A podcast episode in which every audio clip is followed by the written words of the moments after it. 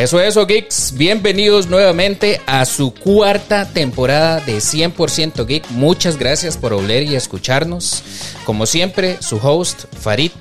Y sin más preámbulos, presentemos al invitado que tenemos el día de hoy porque es un gran invitado. Alfonso, ¿cómo estás? Bueno, muchas gracias, Farid. Muchas gracias a la comunidad de 100% Geek por tenerme por acá el día de hoy. Es un honor poder compartir contigo eh, micrófonos el día de hoy. Y de verdad, muchas gracias por dejarme compartir con tu comunidad acerca de un tema que es muy interesante, del que vamos a estar conversando el día de hoy. Chicos, y sí, pues ya para que soltarles el tema de una, lo que vamos a hablar hoy es el fracaso del DCU o el eh, DC Extended Universe, que definitivamente cerró por lo bajito, diría yo, el año pasado con Aquaman.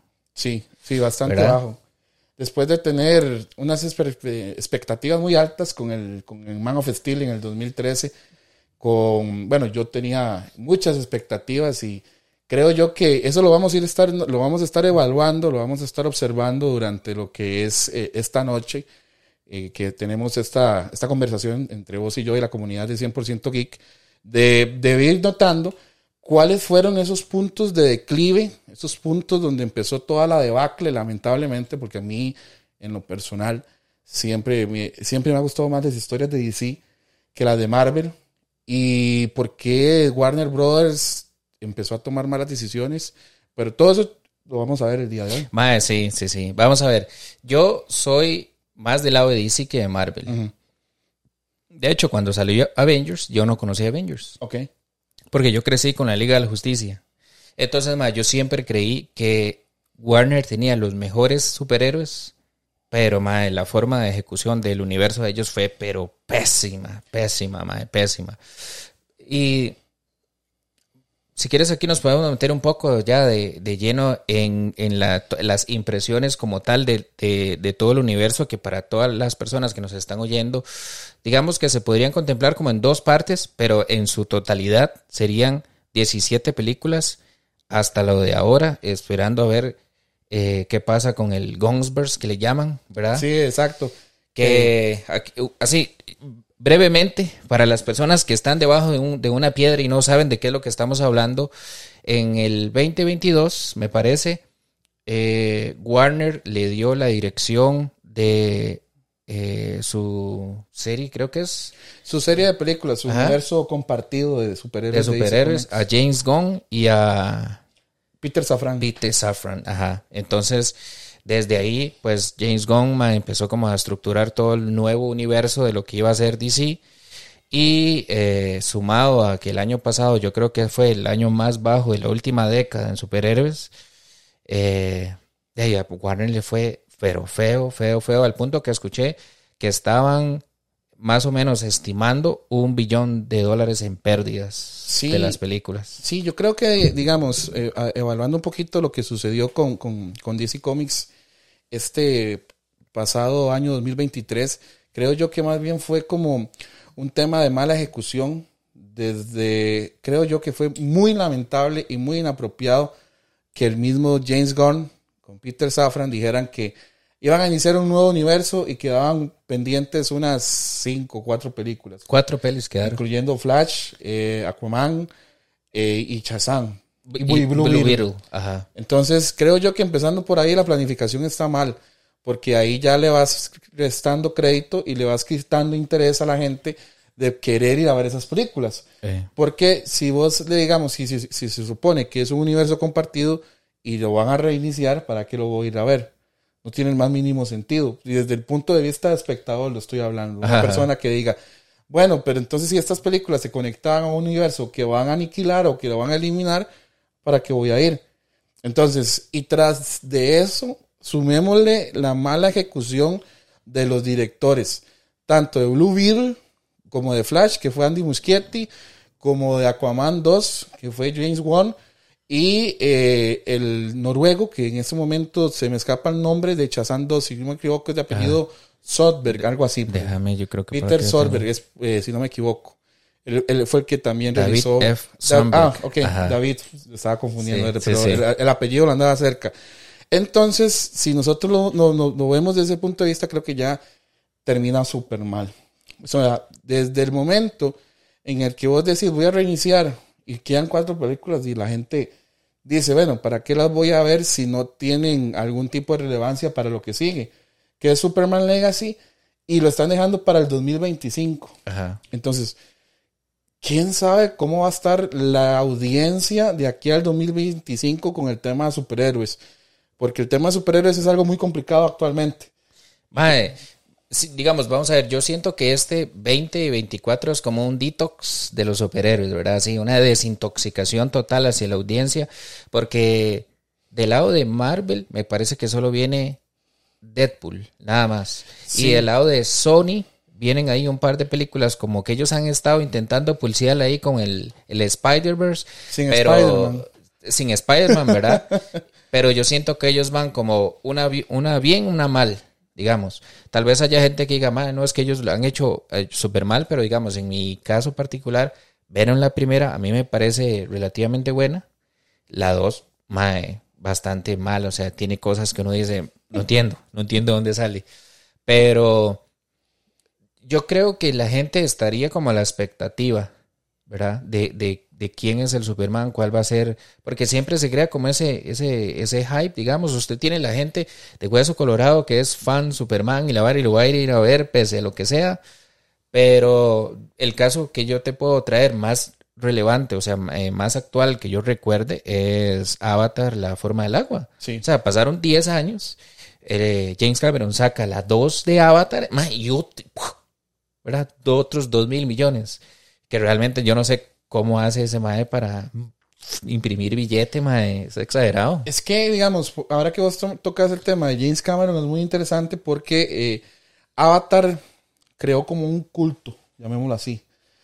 La gente de Avatar se creó como un culto y de hecho, digamos, acabo de acordarme una cosa, que en Avatar, Avatar, digamos, a James, a James Cameron una vez le dijeron que eso era Danza con Lobos. No sé si has escuchado alguna vez la película Danza con Lobos. Sí, sí, la de, Kevin Costner. que eh, dura como cuatro horas. Sí, es súper, súper larga.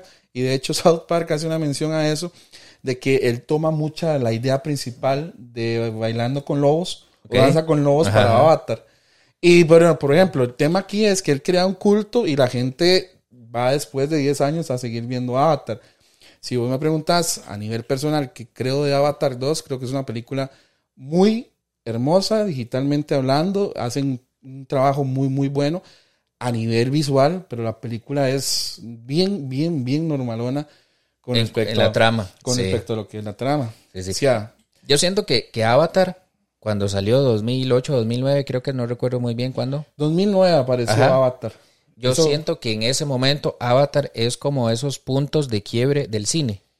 Sí, es que, digamos, Avatar, Avatar viene y es que viene a revolucionar también porque ya aparece el formato IMAX. y el, el, creo que en su momento, es que el problema, el problema que tenemos ahora es que ya estamos demasiado acostumbrados a la vara. Pero yo creo que en ese momento también introducía el 3D por primera vez. El 3D ya se había trabajado en otras producciones, pero, mucho, años atrás. Pero poquito. O sea, porque yo recuerdo, no estoy muy seguro, tendría que eh, corroborar esto que te voy a decir, pero era que el MAE se reunió con las cadenas más grandes de cines de Estados Unidos y les dijo, MAE, tengo esta peli, viene en 3D, ustedes tienen que cambiar o, meter nueva tecnología en sus cines para que la eh, intensidad de la inmersidad de lo que yo voy a mostrarles. para que el usuario se, se, se, sumerja. y digamos, la, y la gente dijo que sí.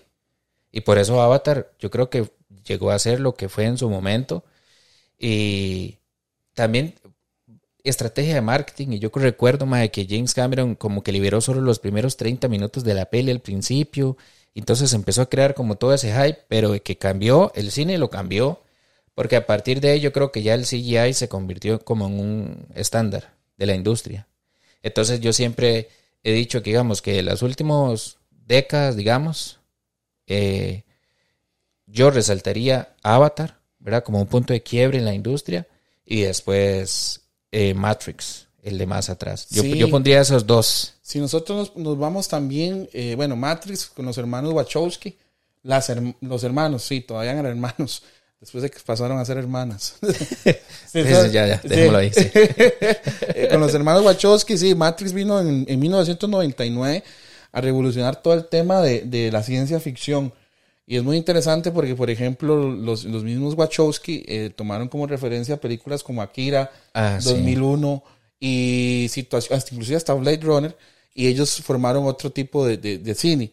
Y sí, crearon, digamos, una, una época que, por ejemplo, yo me recuerdo que inclusive por allá del 2002, 2003, había gente que se reunía en diferentes, digamos, instituciones y, analizaban mucho la película. O sea, hacían foros, o sea, pero foros presenciales para analizar la película. Pero sí, eh, creo yo que James Gunn puede crear algo así con Spider-Man 2025, eh, perdón, con Superman, ya está diciendo Spider-Man. sí, con Superman. Pero el tema aquí es si la gente lo, lo irá a comprar. O sea, tiene que venderle una buena historia. Porque yo, digamos, esa expectativa que vos decís, yo no la tengo, yo no la volví a, yo no la volví a tener en una película de superhéroes, tal vez a excepción del próximo año, que viene Deadpool, por todo este tema multiversal y el tema de los. Sí, sí, que yo creo que Deadpool es como la excepción a la regla de Marvel. Sí. Porque como que bueno, he escuchado, no, no tengo fuentes dentro de la producción, pero es como que Kevin Feige aprobó que Ryan Reynolds pudiera hacer lo que él venía haciendo con Deadpool y eso a la gente le gustó. Sí, y en realidad, digamos, creo yo que quitarle la esencia a Deadpool de una categoría R, porque Deadpool es una categoría R, y si lo pasas a un PG-13, que es lo que usa generalmente las películas de Marvel, a la gente no le va a gustar. No. Y a la gente va a decir, mira, ¿por qué hicieron esto? Entonces, por ejemplo, eso es lo que te iba a mencionar. Y ahora DC Comics viene con el tema del Joker 2, que supuestamente es un musical en el que va a intervenir Lady Gaga. Eh. Joaquín Phoenix va a repetir como Arthur Fleck y Todd Phillips. Vamos a ver cómo les queda. Porque si es un musical, tienen que armarlo, no sé, de una manera tan bizarra y tan extraña para que quede bien con, la, mitología del Joker de Arthur Vamos a ver, yo, yo no soy fan de los musicales. Cero, pero cero. A mí no me gustan ninguno. así, o sea, no es mi género. La gente puede decir, mae, La La Language, Wayside Side Story, o sea, lo que usted quiera. Hasta Cats, si usted quiere sacar, pero la de Broadway, no la. Sí, no, esta, esta cosa. y realmente yo no, yo no puedo. De hecho, eh, las películas de Disney, de la live action de las princesas, a mí no me gustan porque ya empiezan a cantar y yo. Yo soy como, como el mae de Moana, no sé si lo has visto, que si empiezas a cantar, vomitaré. Sí, exacto. Más o menos así. Pero el único que yo he visto que más o menos me agrada porque la música me gusta es Rock Ages. Esa es la de. Donde sale Tom Cruise. que sale Tom Cruise haciendo como el rockstar. Sí, sí, sí, que es una combinación entre el mae de eh, Twisted Sister con el con Guns N' Roses. Entonces es una combinación ahí como de. Y ahí hizo el personaje. Pero esa me agrada porque esa música a mí me cuadra. Sí. Ochentera.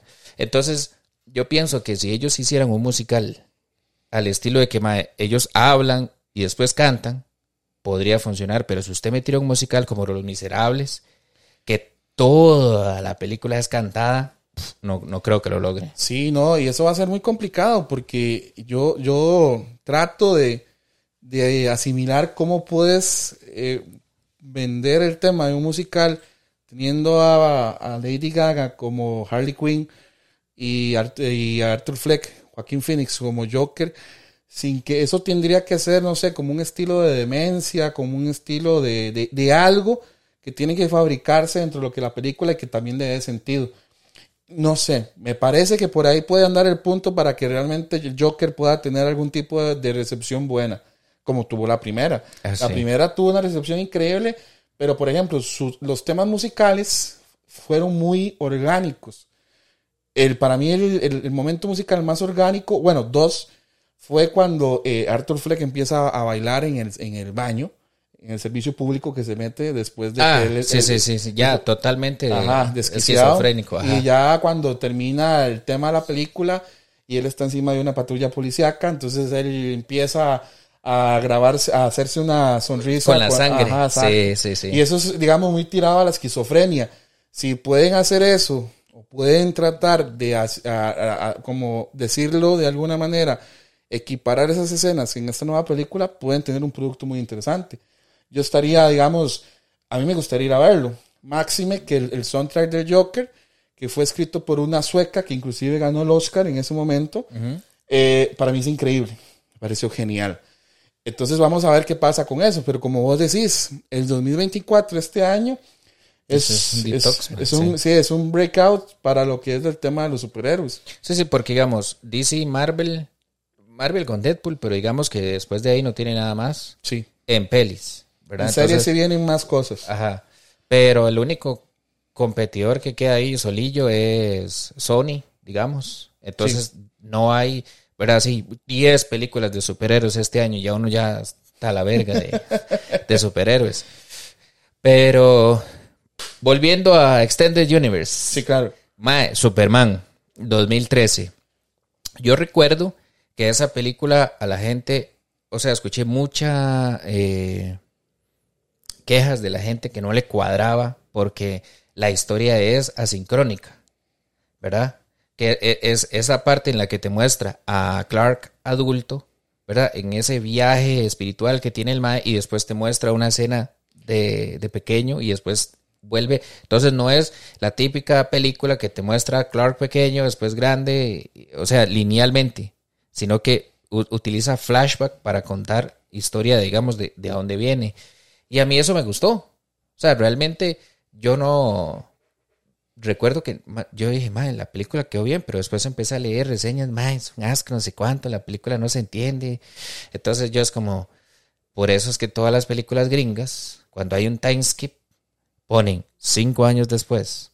Pero usted ve una película europea. Sí, eso te iba a mencionar. Y el, europeo es como, pone una escena aquí y después la otra y, nada. O sea, no te dice cuánto tiempo pasó.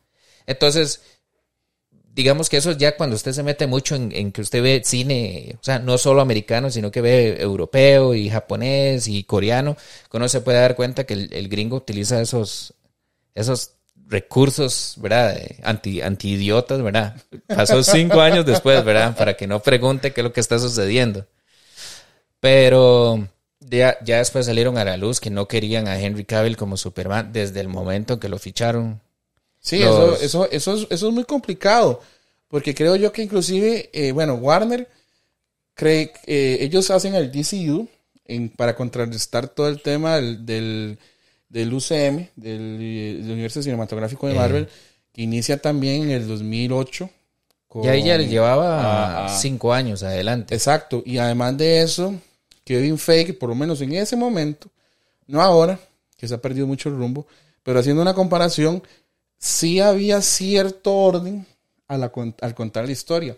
Orden me refiero a que pasaban situaciones de que, bueno, para que usted entienda qué fue lo que sucedió en esta película, hay un cameo al final para que vos vayas conectando el universo y sea algo orgánico y sea algo bien hecho. Por ejemplo, que se dio cuando ya juntaron a todos los Avengers.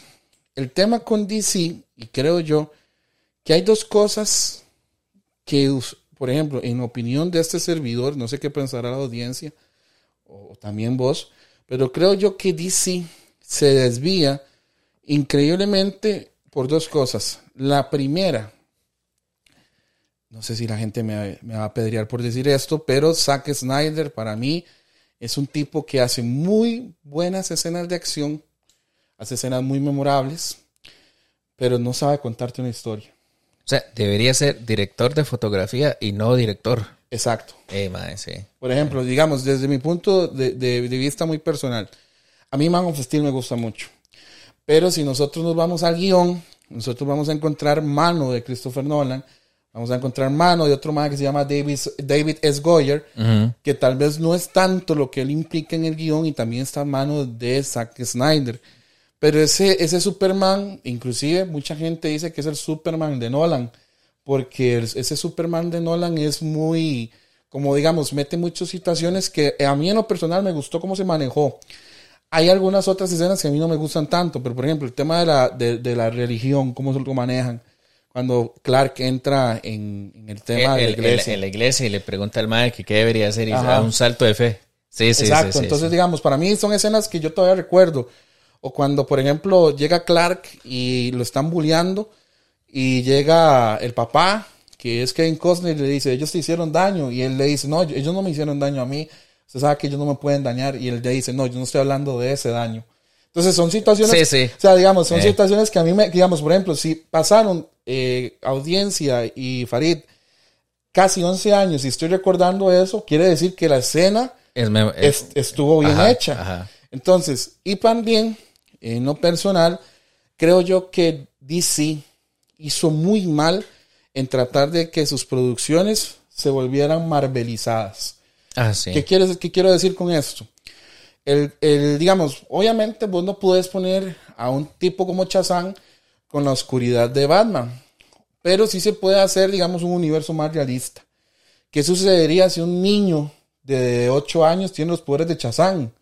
O sea, ¿cómo lo vería la humanidad? ¿Cómo se sentiría, digamos, la- las personas al ver que un niño tiene tanto poder? Eh. Los, los diferentes dioses, el poder de los dioses. Entonces, digamos, ese, ese tipo de perspectiva que a mí no, a mí no me, en, lo- en lo personal no me, no me molestaba, creo yo que si, Mar, si DC lo hubiera seguido trabajando, como si, por ejemplo, el, el Escuadrón Suicida de David Ayer en el 2016, esa ha sido una de las peores películas que yo he ido a ver en mi vida. y yo digo, ¿por qué es tan mala? Y vamos a ir a, y, y la comunidad también lo puede observar. Y vos también. Eh, estuvo el trailer de la Comic Con de Suicide Squad.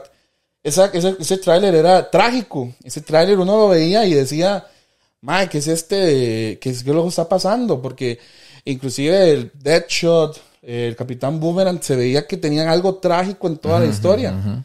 Hasta Harley Quinn se veía traumatizada, o sea, se veía traumada por lo que le había hecho Joker de Jared Leto. Y un año después sale un tráiler con música de los 80 de, de una canción que se llama Ballroom Blitz. Y todo el mundo aplaude, pero ¿y qué pasó con lo, con lo que quedó ahí? Del Comic Con. ajá. Entonces, digamos, transformaron una película que tenía una, una parte muy diferente y la volvieron una película, llamémosla más PG-13 Ajá. que eso hubiera sido, digamos, y en opinión también, creo yo que estamos de acuerdo, si eso se lo hubieran hecho a Deadpool. O sea, si la, pasan a PG-13 y la gente se queda como, ¿y dónde está Deadpool? ¿Dónde está el personaje que nosotros vimos? Sí, es que yo, vamos a ver, es tan complicado poder tener una balanza en, en lo que hizo Marvel, porque algo que Marvel hizo bien fue coger personajes de segunda categoría, porque para la gente que sí conoce, y ahí hay que ver que hablar con Mako, Iron Man era un, un superhéroe de segunda categoría. Sí, claro, en eso estamos, estamos totalmente de Y. Marvel lo agarró y ahora encabeza la vara. Al punto en que ya se habla de que si va a volver, si no va a volver, porque la vara no está funcionando. Entonces, ellos cogieron personajes que realmente solo la gente que leía cómics, que era demasiado metida en los cómics de Marvel, podría reconocer y lo llevaron hacia una audiencia no solo nueva, sino masiva. Entonces, yo creo que ese equilibrio, ¿verdad? Y digamos, y usted ve la primera de Iron Man y usted dice, Mae, está Tuanis. Sí, Está Tuanis. Entonces te presenta un personaje nuevo que es secundario en los cómics y, y lo pone hacia todo el mundo. Entonces, eso es lo que, lo que cuesta ese equilibrio cuando usted saca cosas de... es que ah, yo, yo creo también, Farid, ah, Y- ah, sumando un poquito a lo que vos decís, creo yo que también es el tema de, de la buena planificación. Eso, eso lo podemos ver inclusive en cualquier tipo de cosas. Marvel tenía una buena planificación y tenía gente muy capaz dirigiéndole las películas. Kenneth Branagh hizo películas de Thor. Kenneth Branagh, el mismo tipo que hizo, sé. eh, el mismo que hizo Belfast. Belfast para mí es una muy buena producción. Pero creo yo que todo eso que vos mencionas es- se debe a una buena producción. Y Que, de, que de hecho, perdona que, que te interrumpa, vos ves Thor, la primera, y después ves Thor, las otras, y de viaje se siente la diferencia abismal. sí, claro. exacto. Abismal se siente. Exacto. diferencia. Entonces, digamos, se siente todo ese tipo de situaciones. Taika Waititi agarra un personaje como Thor, lo ridiculiza y ahí es donde empieza el decrecimiento, la, Sí. la- la parte de donde todo va para abajo. Y yo creo que, di- digamos, Marvel tuvo un acierto, que fue que se hizo su propio estilo. A Marvel le gustó a la gente, la, la- la gente lo absorbió porque le gustó el estilo cómico de Iron Man.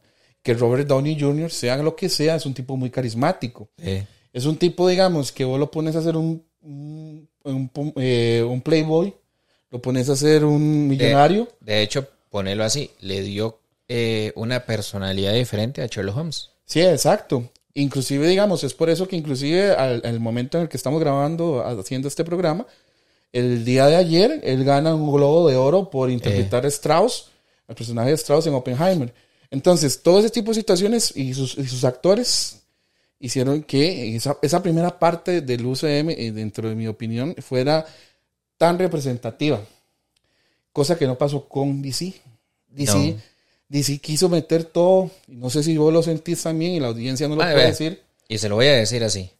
La segunda, para ir saliéndonos un poco de Superman, es 2016, tres años después de, del Hombre de Acero, es Batman vs. Superman. Y esa, esa película a mí no me cuadra porque yo siento que es un irrespeto sí.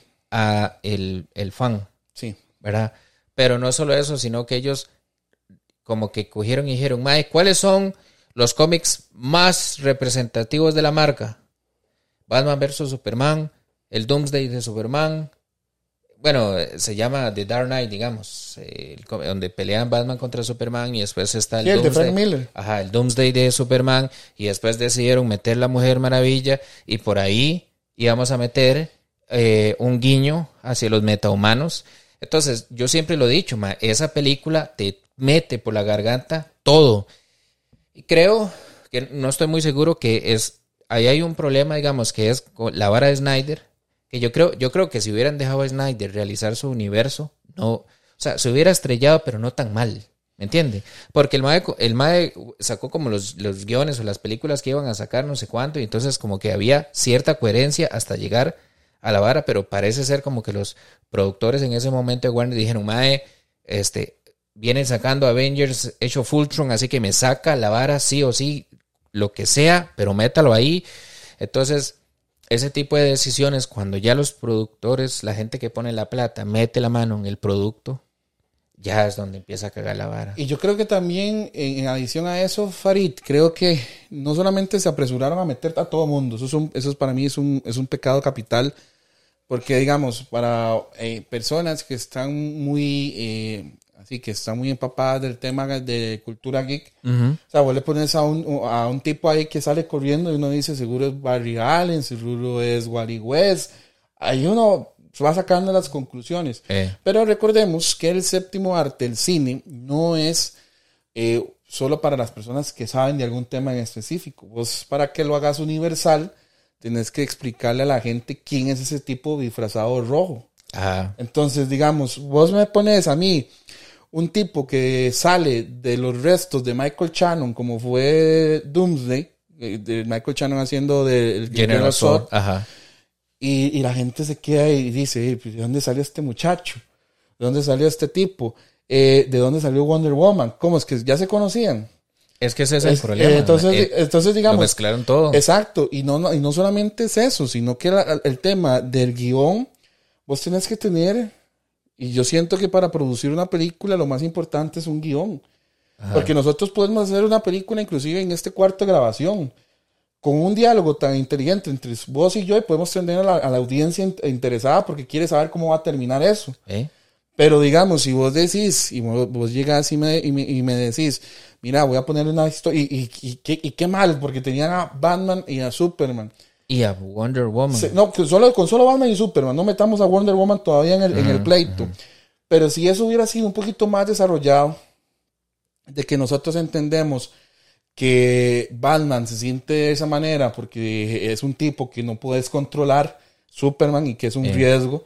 O por ejemplo, si se hubiera hecho mejor, vamos a, creo que esto, eso, eso lo podemos mencionar para la audiencia, el momento, uno de los momentos más ridículos de la historia del cine. que es el yo salva a mi mamá y mi mamá se llama Marta. O sea, cuando yo vi eso, Farid, hace, yo fui a la premier de, de, porque a mí me encanta Batman y Superman. Yo fui a la premier y yo me quedé así, yo volví a ver a un compa y le digo, ma, ¿qué, qué, qué es lo que trató de hacer Snyder aquí?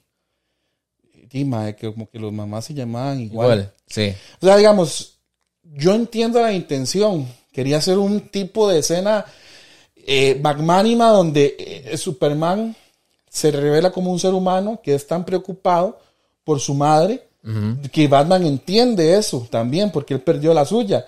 Pero en la ejecución se ve re fatal. o sea, en la ejecución se ve re fatal. Y digamos, y, y, esa parte, específicamente esa escena, vos tenés, vamos, 10 minutos de pelea entre Batman y Superman, donde Batman está dispuesto a morir por matar a Superman. Y después el madre le dice así como, salva a Marta.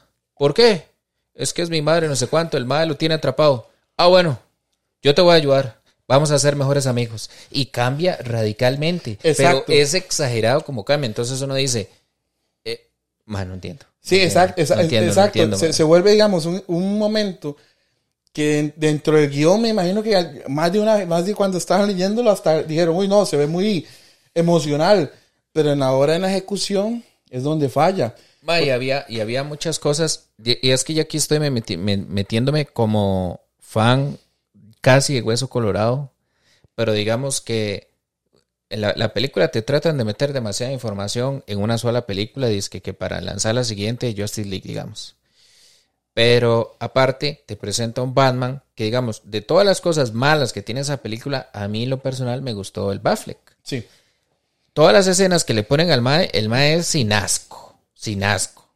Entonces, e, ellos presentan a un Batman y en la propia peli dicen que es un Batman que ya tiene 20 años de ser Batman. No es un Mae que tiene dos, tres años de ser Batman. Ya el Mae tiene un vergazo de tiempo de ser Batman. Entonces, yo pienso que también para la coherencia de que si ellos quieren hacer, no sé, un montón de películas, el personaje per se ya está roco, Mae. Sí, exacto. ¿Verdad? Entonces es como, ¿cómo piensas construir un universo a partir de un Mae que ya está roco, en, eh, eh, digamos, que ya, está, que ya está experimentado, que ya debería haber, ya se debería haber relacionado con y, los Y entonces ahí es donde usted se da cuenta que las personas que construyeron el guion se leyeron Dark Knight y en Dark Knight, la historia que cuentan es porque Batman ya está roco. Sí. ¿Verdad? Y pasa una serie de catástrofes y el presidente manda a Superman a detener a Batman y ahí es donde se vuelan todos los mecos, pero digamos, falta la, la vara de por, qué Green Arrow no tiene el brazo, pero el maestro está roco entiendan? Todos están viejos. Entonces yo siento que, que no hubo una coherencia. A nivel de guion y de historia. Sí, sí, sí, O sea, esa, de ahí, por eso es que esa película se ganó el Razzie. Sí, pero y, peli del año, Y yo recuerdo que en ese momento, Farid y, audiencia también, que yo, yo, yo decía, mira que yo estaba con una expectativa enorme. O sea, yo decía que ya llegue el día porque quiero ir a ver Batman y Superman. Y más como ir al tráiler y todo. Y yo salí muy decepcionado. Yo también. y yo salí muy decepcionado. Y a partir de ahí, es que, digamos, el, han sido muy pocas películas del género de superhéroes que yo realmente ella haya dicho, mira, salí contento después de esa, porque por ejemplo, si yo te mencionara el de Joker, a mí me gustó mucho. Joker a mí me gustó la, la, la, estructura emocional, como se, se, dio todo lo que fue la historia del guion. Ah, es que es una o sea, el personaje en sí tiene una vida mierda, madre. Y usted, y usted, y es increíble, y una película es buena también, porque un personaje tan abominable como el Joker, porque el Joker es abominable, ¿Eh? vos sentís inclusive hasta empatía en algunos momentos con él. Entonces, digamos, como Suicide Squad. Suicide Squad. Y, tiene estas escenas que, que pasan muy desapercibidas. Pero, por ejemplo, la escena donde, donde Arthur llega a la choza va al, a la nevera, y saca todo de la nevera y se mete la nevera. Es como esa vara que. Quiero estar solo, o sea, me siento, me siento asfixiado, me siento solo. Y, es, y es increíble ese tipo de situaciones. Y digamos, como volvemos a decirle, eso sucedió hace cuatro años, en el 2019. Y si estamos mencionando las vos y yo en un programa, es que es una, es una, es una escena que quedó bien hecha. Y quedó bien realizada. Como por ejemplo la de Man of Steel pero yo, por, yo siempre lo, he mencionado, Man of Steel hay que darle casi un 80% de, ese, de esa película a Christopher Nolan. habría, que, habría que ver eh, cuánto se atribuye Nolan, digamos, a la vara, porque oficialmente es... Zack Snyder. Ajá. Pero digamos, en postproducción, en todo lo que fue el tema del, de, de, de la historia y todo lo demás, Christopher Nolan estuvo muy metido. Y él le dijo a Warner, esta es la última película en la que yo me voy a meter. Ya después de eso. Así es, cuando, cuando salió la vara de Batman y Superman salieron noticias que le ofrecieron 75 millones a Christian Bale y no sé cuánto y que el maestro rechazó todo porque el maestro se hace como, vuelve Nolan. No, entonces no, mala. Sí. la verga. Y exacto. Y yo creo, digamos, ahí empezó el primer el primer clavo del ataúd del DCU. ¿cómo vas a fallar vos una película con los dos más grandes personajes que tenés en la franquicia? Sí. Y digamos, y ese también es el, el error más grande que ellos cometieron. Sí, correcto. Porque si usted asume, o sea, e, es como decir, madre, Batman y Superman han estado 100 años, son los superhéroes más famosos que existen, entonces no vamos a desarrollarlos como personajes. Ya cuando hacemos la peli, la gente ya los conoce. Entonces, asumir que la gente los conoce, es, es fatal, mae. Y como, fatal. Y como vos lo mencionaste, el planteamiento de un Bruce Wayne ya entrado en años, eh. que tiene una tragedia personal que involucra al Joker e inclusive involucra a, a, a, a, un Robin. A un Robin. Ya voy a decir Ricardo Tapia, no, pero se llama, en inglés se llama Dick Grayson. Entonces, bueno, no, no, Dick Grayson se hace Nightwing. Ajá, pero, la, pero Zack Snyder dijo que la tragedia era con Dick Grayson. Imagínate. Entonces, digamos, todo ese arroz con mango empieza a desencadenar la muerte de una situación que yo creo que si hubieran hecho, por ejemplo, ok, ya tenés a Man Steel, entonces hagamos uno igual de trágico, pero con Batman. Y así entendemos por qué Batman tiene ese tipo de conductas. Porque Batman ahora sí cree en eliminar a alguien y qué fue lo que cambió. ¿Qué fue ese evento tan traumático que lo hizo cambiar? Eh. Entonces, a, partir de ahí, ya vos estás generándole, inclusive al, espectador, una forma de decir, mira, quiero ver ahora cuando los dos choquen y cómo va a reaccionar ya viendo la historia de los dos, por ejemplo. sí, o sea, yo, yo siempre lo he dicho, si antes de la Liga de la Justicia, ¿verdad? Aunque haya salido Batman v Superman, usted hubiera sacado Wonder Woman sí. y hubiera sacado Aquaman antes de sacar la Liga de la Justicia, usted ya podría decir fácilmente tiene el 60% de los superhéroes. Que no hay de Flash, que no hay de Cyborg. Todo bien, mae. Todo bien. Marvel nunca le hizo eh, Hawkeye ni nunca le hizo Black Widow durante las pelis de Avengers. Fue posterior a la vara.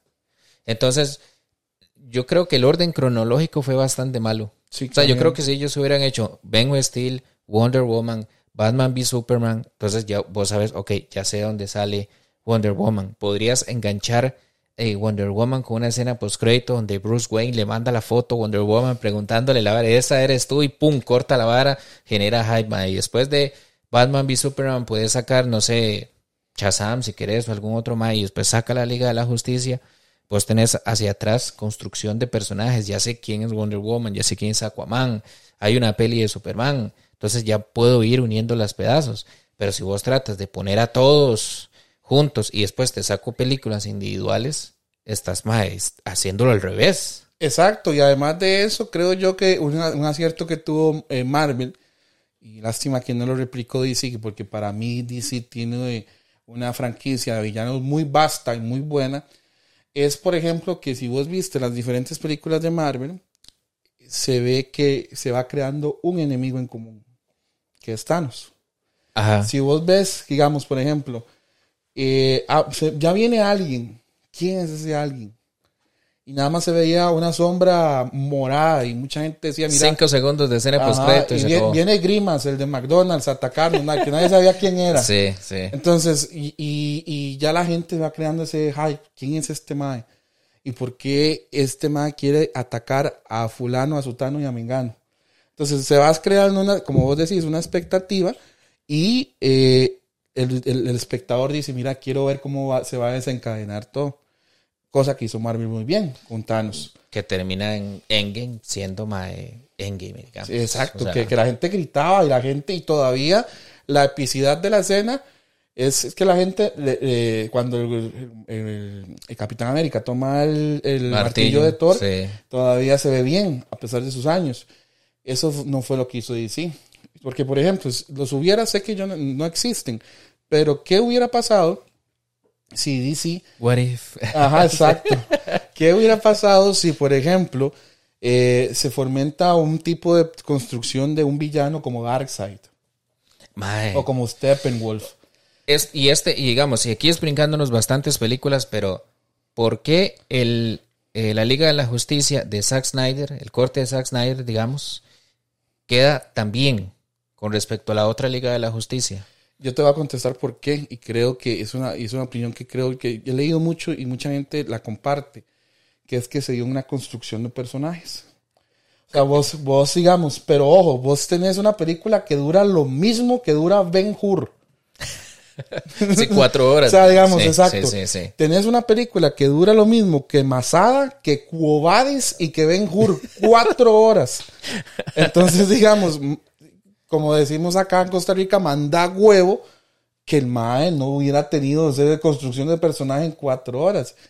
A nivel cinematográfico, yo puedo ver una película de cuatro horas. Eh.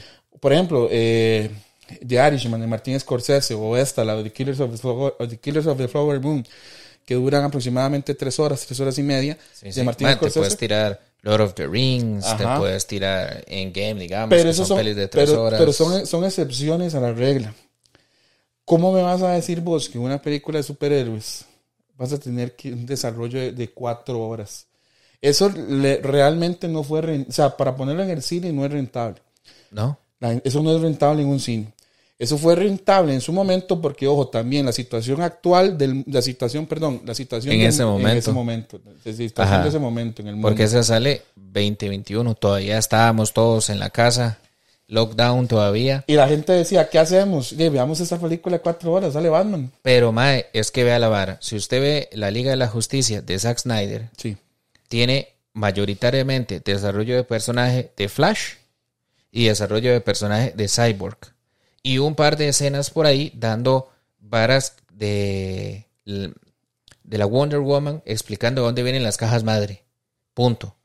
Pero el, gran acierto de esa película es que a, Steppenwolf, que ni siquiera es eh, eh, digamos, que es el mayor villano de la Liga de la Justicia, le das el propósito de que por qué está en la Tierra buscando las, las cajas, las, las Mother Boxes. ¿Por qué está ahí, mae? Y entonces ya el MAE cuenta que es que eh, Darkseid lo, expulsó y entonces el MAE está conquistando planetas para que el MAE lo vuelva a, que, lo perdone, Y que lo saque del exilio. Exacto. Entonces le das el contexto al villano que por qué está atacando la Tierra, MAE. Y entonces ya después vienen las varas creativas de que le puso el puta traje negro a Superman. Y para mí la escena más tuanis de esa peli, de las cuatro horas, es cuando todo se va a la verga y Flash eh, utiliza su, poder en la, en la, Speed, Force. para ir hacia atrás. A mí me parece que esa escena está muy bien lograda y es muy tuanis porque demuestra el poder que tiene Barry Allen. Aunque, aunque, no, aunque no nos hayan presentado nada de, de, Flash y nada, digamos, para uno que conoce el personaje es un deleite. Pero esa película llega cuando ya tenés Batman v Superman, eh, ya tenés Wonder Woman, ya tienes Aquaman, ya conoces los personajes, ya sale a dónde vienen. Creo que fue Aquaman, creo que es la película más taquillera que ellos han tenido. Sí. De las 17 pelis, superando la barrera del billón de dólares. La segunda, creo que es Wonder Woman y la tercera Batman v Superman. Sí. creo que anda así, ¿verdad? Como por un par de millones de No, pero así, así, digamos, la escala con respecto a la taquilla fue esa. Que inclusive Wonder Woman recogió más, más, más plata que Batman v Superman. Digamos que tiene una construcción de personaje Wonder Woman, la Gal Gadot es una persona carismática, eh, que, se ve bien, entonces como que el, el, personaje estaba diseñado para ella. Como decir, mae, Harley Quinn para Margot, Robbie, ¿verdad? O sea, como que realmente funcionan para el papel, como decir Downey Jr. en, Iron Man. En, Iron Man, como Tony Stark. Como Tony Stark. Entonces, cuando sale la peli, claramente Jane, eh, Zack Snyder dice, no voy a desarrollar eh, Aquaman, no voy a desarrollar Wonder Woman porque ya tienen sus pelis. Entonces desarrolla más Flash y desarrolla más Cyborg. Claramente, güey. Y, y, aún así, te, se saca la vara de poner el, el Nightmare, digamos, que es ya el, futuro post-apocalíptico donde Darkseid domina a Superman y que, que cuando yo vi esa escena yo dije, hubiera estado Tuanis poder ver una Liga de la Justicia ahí. Sí, exacto. Ahí. Realmente, ahí, ahí usted puede hacer lo que le dé la gana, mae. Todo lo que usted quiera, todo lo que usted quiera. Pero, ya. Lamentablemente no se dio. Y es que como, como vos mismo lo decís, y creo que ese es un punto que tenemos en, que compartimos tanto vos como yo, que es que en ese momento, sí, y además de eso que se desarrollan muchas otras cosas. En esa película de Zack Snyder se desarrolla más el hecho de que él se va, de que Bruce Wayne, bueno, Ben Affleck, va a buscar a, a todos los más. Entonces hay un poquito más de escena y un poquito más de contexto. Entonces ya nosotros sabemos qué tan poderosas son las Mother Boxes porque hay una pelea entre todo lo que es el, tema de, eh, de eh, el, tema del Olimpo con, con Darkseid cuando se llamaba cuando tenía otro nombre Así que salen los Green Lanterns, salen los, eh, los dioses griegos en la primera guerra que hubo, no sé cuánto. Entonces, digamos, hay un poquito más de contexto y claramente, y, y, como decimos, era en ese momento en el que se encontraba el mundo. Nosotros en ese momento, dado la, la situación sanitaria que vivíamos, eh, decíamos, mira, no podemos salir, o sea, tenemos que quedarnos en la casa y pongamos la película esa de Zack Snyder. Entonces, digamos, mucha gente la vio y fue producto de eso. Mucha gente quería llevarla al cine en su momento, pero ya no creo que sea tan, tan, tan rentable y más con ahora que va a iniciar otro nuevo universo. Pero si nosotros lo vemos de esa manera, las películas de origen, como Aquaman, como Wonder Woman, la, primera la primera, Wonder Woman 84, no estuvo tan bien realizada, fue muy rentable para la gente de DC. ¿Eh? Entonces, digamos, ahora de... Eh, después de, bueno, inclusive Chazán, Chazán fue muy ah, o, sea, si nosotros nos metemos en temas, en temas, digamos, de recaudaciones, uno puede decir, mae, aunque les haya ido mal, Batman v Superman les generó Sí, claro. Les generó ganancias. Eh, Suiza Squad, mae. Suiza Squad les generó ganancias. Suiza Squad, es que, que, que, como te digo, Suiza Squad para mí fue un experimento tan mal hecho y tenía tanto potencial. Yo, yo creo, creo que el error ahí de ellos, aparte que la película sí se ve tijereteada. Sí. ¿Verdad? O sea, se ve ahí como que más regrabación tras regrabación tras regrabación rescato el soundtrack de 21 Pilots. Ajá. ¿Verdad? Eh, o algo así es como se llama. Que a mí me cuadra 21 Pilots, pero fuera de ahí.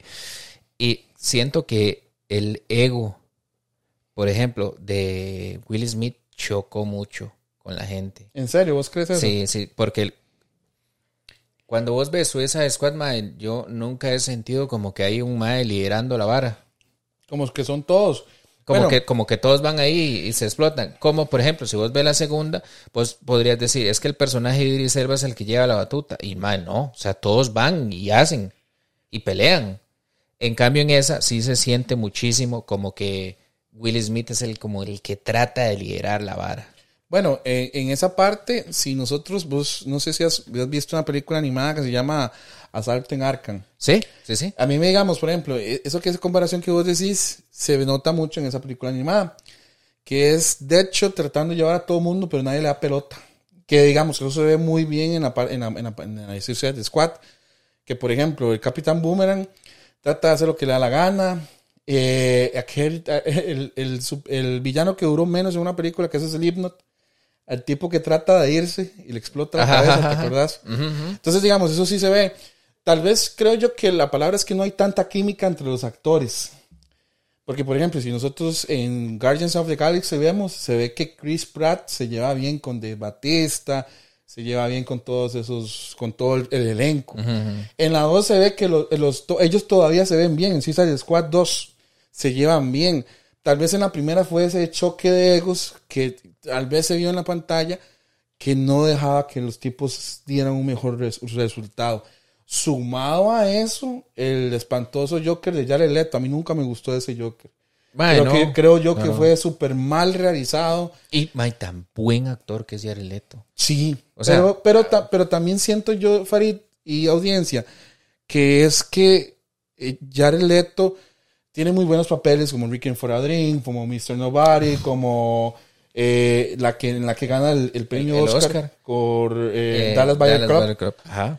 el tipo es muy buen actor, pero últimamente ha escogido unos personajes súper pésimos Morbius, Joker. House of Gucci. Sí, The House of Gucci, que hace una, que hace una voz como de Luigi malísima. Sí, está House of Gucci. El mae sale en, creo que es Blade Runner 2049. No, en Blade, en Blade, eh, digamos, es como una, hay un... Blade Runner 2049 a mí me gusta todavía, que es de Denis Villeneuve, a mí me gusta. Ahí sale. Pero ese Joker sí nunca lo logré, digamos, esa, esa risa rarísima esa pinta como salido de algún gueto del Bronx, nunca...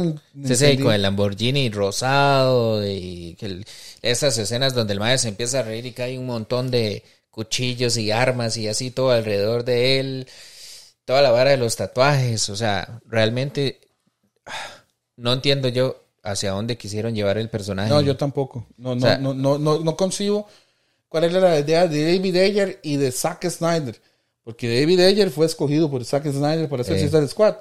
Y no entiendo qué era lo que querían hacer con, O sea, después de algo traumático, el Joker empezó a cantar hip hop. ¿O qué fue lo que hizo? No entiendo qué fue lo que... Es, sí, es, que es, una, una interpretación del personaje que yo digo, más si usted lo saca de la peli, la peli avanza igual. Sí, exacto. Igual. Entonces yo, yo siento que es desperdiciado más bien. Sí, y o sea, porque si usted hubiera construido una película solo con ese Joker, por lo menos le da sentido al universo del Joker en el que usted lo está creando. Pero si usted trata de poner ese Joker con ese universo creado, no tiene trasfondo y para peores lo pone 10 segundos por cada escena donde lo pone, no tiene sentido, mae. ¿Para qué pones al Joker? Y en los trailers, en los maes, lo promocionan un montón. Sí, exacto. Lo, habían promocionado un montón, entonces ya la gente venía como hypeada porque, mae, también viene Joker. Que al final, mae, fue de toda una decepción. Sí, además de eso, que esa construcción, porque yo recuerdo que empezaron a salir teorías de que por qué el Joker de Jared Leto tenía dientes de lata. Entonces decían, porque Batman lo agarró y casi acaba con él porque le dio y le dio y tuvo que ponerse esos dientes. Bueno, pero ¿cuándo se va a ver eso? O sea, pues, sí, o sea, ¿de dónde carajo se sacan esas? Sí, exacto. Eh, en cambio, yo veo más logrado la, la que esa escena, creo que la, la quitaron de Batman con, con, el Pattinson, ¿verdad? Que supuestamente había como una vara donde el mae salía. Sí, hay una, hay una, hay una escena con... Hay una escena donde el mae le hace, le da un, un acertijo al acertijo y le dice que al final es el amigo. Nada más, pero usted, usted nada más lo oye. Es que hubo una escena que después liberaron de cómo se veía el Mae. Que se veía así súper desfigurado y súper... Que yo digo, Mae, si usted quiere presentar al Joker, preséntelo así, Mae. Es más tuanis. Así usted deja la puerta abierta para eventualmente poder usar al personaje. No desperdicia al actor, no lo quema, porque entonces ahora, ¿qué es lo que pasa? Si ellos quisieran retomar fumándose, ¿verdad? ¿Quién sabe qué? Ese Joker de Jared Leto, una cagada. Y véalo tanto así que Snyder lo vuelve a convocar porque sale en el Nightmare de, la liga y, y, ahí sí se ve top, mae. Eh, despichado. O sea, como, como sigue siendo el Hawker, pero en un futuro posapocalíptico donde todo se fue a la verga, mae. Y se ve sin tatuajes, se ve se ve más Joker, por así decirlo. Eh. No sé si en ese momento, en el 2016, querían hacerlo más como para la chaviza, como dice la gente, como para los chamacos. sí, para, hacer figuras y vender. Sí, entonces no sé si así lo pusieron o si lo colocaron, pero creo yo que, eh, bueno, después, digamos, de esos efímeros eh, buenos resultados en taquilla, ya, por ejemplo, lo que ya empieza a, terminar con todo lo que fue el universo compartido del DC, de DC fue ya, ya estas últimas producciones, que como lo mencionamos al principio de este programa, básicamente eh, James Gunn llegó y dijo, bueno, ya estas, ya estas no van a, contar, eh, vamos a meter eh, otro universo, vamos a hacer el Gunverse. Y ya, todo, y ya todo se fue para abajo. Meterse, la, más hacerse una zanjacadilla uno solo, más. Por ejemplo, si yo te preguntara a vos, eh, y también le podemos preguntar a la audiencia, si ustedes se acuerdan una escena de Birds of Prey, yo me acuerdo solo de una, y es tan sonsa que es cuando le hacen el, el, sándwich a Harley Quinn, es lo único que me acuerdo. ¿De verdad? Yo no me Birds of Prey, yo no me acuerdo nada más de eso. Vale, yo me acuerdo. O sea, fue tan. Me acuerdo de la escena inicial que la madre está como en un camión suelta el camión y el camión se estrella como en una fábrica de químicos, se empiezan a salir un montón de eh, fuegos artificiales y ya. Y, después sale Ian McGregor como el enemigo con la máscara. Sí, Black Mask. Y, y ya. sí, imagínense que tan, y tan poco relevante fue esa película. Que vos te acordás de eso, yo me acuerdo de cuando le están haciendo un sándwich con huevo. También, madre, también siento que con Birds of Prey ellos trataron como de de cierta manera tener ahí como woman power, digamos. Pero como que vamos a hacer un grupo de, de mujeres para ponerla, porque para nadie es un secreto que la Harley Quinn que ellos muestran en Suicide Squad está sexualizada. Está sexualizada, man. Entonces, en esta, David for Prey, si usted se acuerda, ellos tratan como de quitar todo ese... Quisieron empoderarla. ¿Verdad? Entonces le ponen como un overall o una brazo, o sea, le cambian totalmente. Y en la de James Gunn, la madre mayoritariamente eh, anda como con un, vestido, rojo. O pantalón. ¿Verdad? Entonces como que ellos tratan medianamente de sacar como esa vara. Entonces, no sé, o sea, al final la película fue un fracaso. O sea, independientemente si recaudó o no recaudó, es por la falta de guion, la vara que no se construye bien, o sea, me sacas y hay un par de palabritas motivacionales y ya todos vamos bien, o sea, sí. Eh, eh, o sea, al final realmente no es el hecho de que sea eh, por mujeres, sino el hecho de que la película sí sola es floja, más es borona, es como, como echar una galleta en un vaso de agua, más. Exacto, no creo, yo creo que no, y no genera también porque historias y protagonizadas por mujeres que son increíblemente muy bien realizadas, tenemos en la historia del cine hasta tirar para arriba. sí. Pero eh, yo creo principalmente con Bills of Prey que fue eso. Fue tan poco relevante la historia, la forma de introducción de personajes, que al final de, gente, al final de cuentas a la gente no le interesó. Sumado también a que creo, si no me equivoco, es que en ese momento estaba iniciando eh, el tema de, de todo lo que fue eh, esta, esta epidemia que hubo en ese momento. Porque fue, fue liberada 7 de febrero 2020. y, y, tenías de tener el diciembre en game, todo el mundo hypeado. Sí, exacto. Con, eh, o sea, y aparte que en ese momento cerraron todo o estaba en proceso de, porque febrero, yo creo que entre febrero y marzo del 2020 ya todo colapsó. Sí, exacto. entonces estaba en proceso de, entonces digamos que pudo haberle afectado por ahí un poco de la gente que pensaba ir, pero, pero más sí, uno de los de las cosas que yo estoy viendo muy vacilonas de, de las 17 pelis que ellos tienen es que ellos logran hacer la película inicial más buena, llámese Aquaman, Shazam y Wonder Woman. Wonder Woman pero la, la continuación es una caca, mae. Sí, sí. Y es que súmele, digamos, por ejemplo, es que también volvemos al, tema de, de eh, Wonder Woman, por ejemplo, toquemos Wonder Woman 1984. Nosotros estamos en el 2020, 2021. los cines, ir al cine era un tema muy limitado. Le pasó igual como, por ejemplo, a Tenet, de Christopher Nolan. ¿Eh? Que el tema fue que mucha gente, y tras de eso la película costaba entenderla. vea, y, voy a hacer esto, es una declaración. Vea, la, gente dice que Tenet es la película más mala de Christopher Nolan. Sí. Pero es la película que yo más he visto de Christopher Nolan. Ah, ¿en serio? Sí, sí. Y a mí Tenet sí me cuadra. Y he tratado, y, ma, he tenido eh, eh, conversaciones para tratar de entender el time travel hacia atrás. El backwards.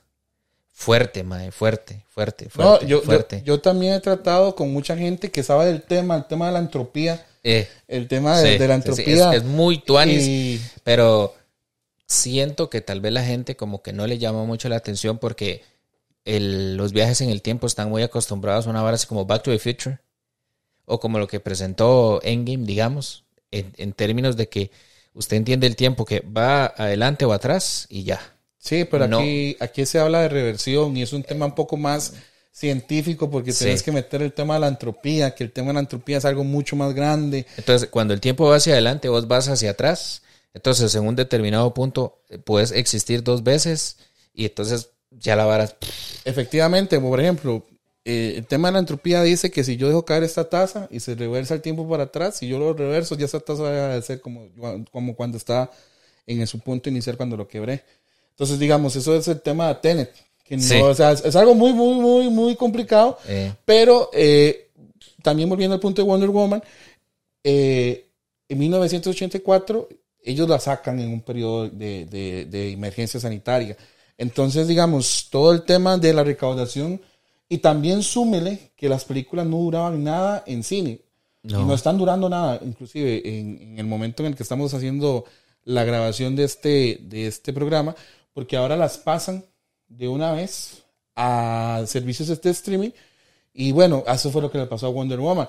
Pero también tocando la calidad del filme como tal, es como una historia de amor muy mal contada, donde el, este, el que hace Chris Pine, el, Steve, no recuerdo el apellido, el interés amoroso de Wonder Woman, se reencarna en otro tipo y ese otro tipo la va a ver, pero era el otro tipo y digamos, al final de cuentas, el relato no es muy interesante y súmenle que el, el antagonista tampoco lo fue, que era... Pedro Pascal. Ajá, no fue tan... Y la película fue como que creo que a Patty Jenkins se le quitaron mucho tiempo también de rodaje, entonces todo eso afectó al producto final. Igual Chazán 2, Chazán 2 en algún momento cuando yo la fui a ver, yo dije, bueno, ojalá que termine rápido. bueno, sí, es que cuando usted está en el cine y hay una peli que usted dice, ma, ojalá. Sí, exacto. salirme. O en Aquaman 2, que es el, el, último clavo que cierra el ataúd del DCU. Totalmente. Que, digamos, la película a mí me pareció entretenida creo que es un final decente, porque yo no esperaba absolutamente nada. O sea, eh, yo dije, bueno, yo voy a sentarme y voy a ver qué sale. Me reí un par de veces, me entretuvo, me mantuvo entretenido. Y la, creo que... la dupla entre ellos dos, entre eh, Jason Momoa y el otro man. Patrick Wilson. Es, muy buena. Es, lo Que, es lo que lleva la peli, digamos. Exacto. Y creo yo que es, es entretenida, pero es Farid y, audiencia, creo que yo esa película es como para ir a ver un, o cuando vos quieres poner a, un ruido blanco. Sí, sí. vos estás un domingo en la choza, tirado viendo tele, pasando canales y un pronto a otro, pa, llega la peli. Exacto. Y entonces vos la dejas ahí. Exacto, por ejemplo, o Chazán, la dos. Que vos la ves en algún canal de cable y dices, mira, la voy a dejar ahí. O Wonder Woman 1984.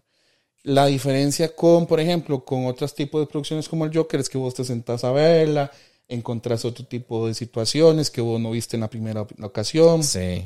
O, por ejemplo, con Batman Begins y con The Dark Knight. Y creo yo que este bajón de calidad, después de nosotros evaluar todos estos aspectos, creo yo que es, si nosotros nos vamos, es la inconsistencia de una producción a otra. ¿Cómo baja tanto la inconsistencia? cómo se mete la gente que pone la plata y no deja que los directores trabajen. Eh. Sí, porque si nosotros vemos, Todd Phillips dice, no, yo, a mí me dejaron trabajar. Esa fue la única condición que yo puse. Déjeme trabajar. Y yo convencí a Joaquín Phoenix de que volviera porque Joaquín Phoenix no le gusta hacer ningún tipo de, secuela. De secuela, ajá. De sus películas. Y él dijo, bueno, si a mí me dejan trabajar, la vamos a hacer. Entonces, digamos, yo siento, yo tengo, yo le tengo cierta expectativa a esa.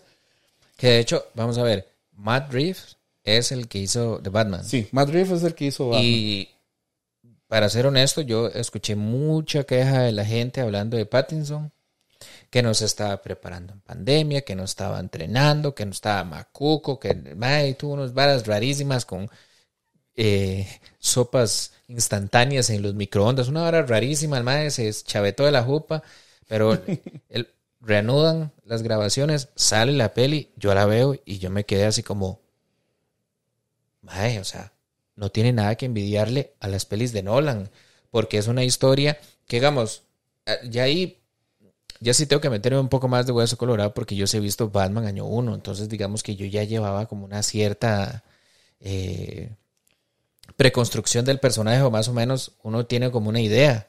¿verdad? Que es un Batman inexperto, es un Batman que, que ese, eh, esa película está contada como de Batman año 2. Sí, exacto. ¿Verdad? Año 2. Entonces no es el Batman que todos conocemos, que es el, típico Batman de Nolan, ¿verdad? Que ya tiene todos los artefactos y todos los artilugios y que ya sabe el teje y maneja y sabe cómo pelear y toda la vara, sino que el Mae comete sus errores, que en Batman año 1 pasa. Entonces, Mae, es muy tuanis. Y a mí ese Batman me cuadró por el nivel de realismo que le meten a la peli. Y yo dije, ¿por qué es que no pueden hacer películas de superhéroes así como esta? O sea, la, escena, donde el mae llega, que están todos los pacos, y que los pacos se le quedan viendo así como, mae, si usted está trabajando en una escena del crimen y llega un mae enmascarado, su primera reacción es que payaso, o sea, ¿qué está haciendo este payaso aquí metido? O sea, porque esa es la reacción de uno, o sea, no es como, oh, ma, llegó Batman, ¿entiendes? O sea, o sea, no, ma. O sea, realmente, realmente uno tendría esa, esa impresión. O sea, no hace falta irse muy largo que cuando usted está haciendo fila o algo así y alguien empieza a ser loco, usted es como, madre, quite. O sea, es la reacción natural de uno como, como ser humano. Y más la forma en la que ellos representan al Riddler, oh, ma, es que es demasiado. Bueno, y además de eso, es que hay que sumarle también a que Matt Reeves tuvo material humano. Robert Pattinson, mucha gente se quejaba de Robert Pattinson por Twilight, pero no han visto un Robert. Pattinson como, por ejemplo, en, The en, Lighthouse, en Good eh. Times, en Cosmopolitan en otros tipos de películas donde... Cosmopolitan es donde, donde va como en, como en una... En una y se, y se, rapa la jupa. Ah, sí, sí, sí. May, no se vaya tan largo. Él hizo una película con Tom Holland, que él era un pastor. Ah, sí, eh, El Diablo a todas horas. Que fue Netflix. sí, sí, o sea, él ha hecho muy, muy buenas pelis. Y Paul Dano, Paul Dano, que hace el Riddler. O sea, estamos hablando de que el tipo también hace películas como, yo no sé si has visto, la audiencia también, y si no la han visto, deberían de verla, una que se llama Prisioneros. Ah, sí, que sale Hugh Jackman y... y eh, Jake Gyllenhaal. Uf, buenísima. Y, es dirigida, y es dirigida por Dennis Villeneuve. A mí me encanta esa película eh, porque eh, uno ve, digamos, el nivel actoral de, de todos los involucrados y se ve la dirección. Matt Reeves, además, creo yo que en su Batman, además de que impregna muchas cosas del, del Batman de año 1, y que exploran el Batman año 2, creo yo que también toma cosas, licencias muy prestadas, como por ejemplo Seven de David Fincher. Si vos ves, tiene mucha cinematografía parecida a Seven.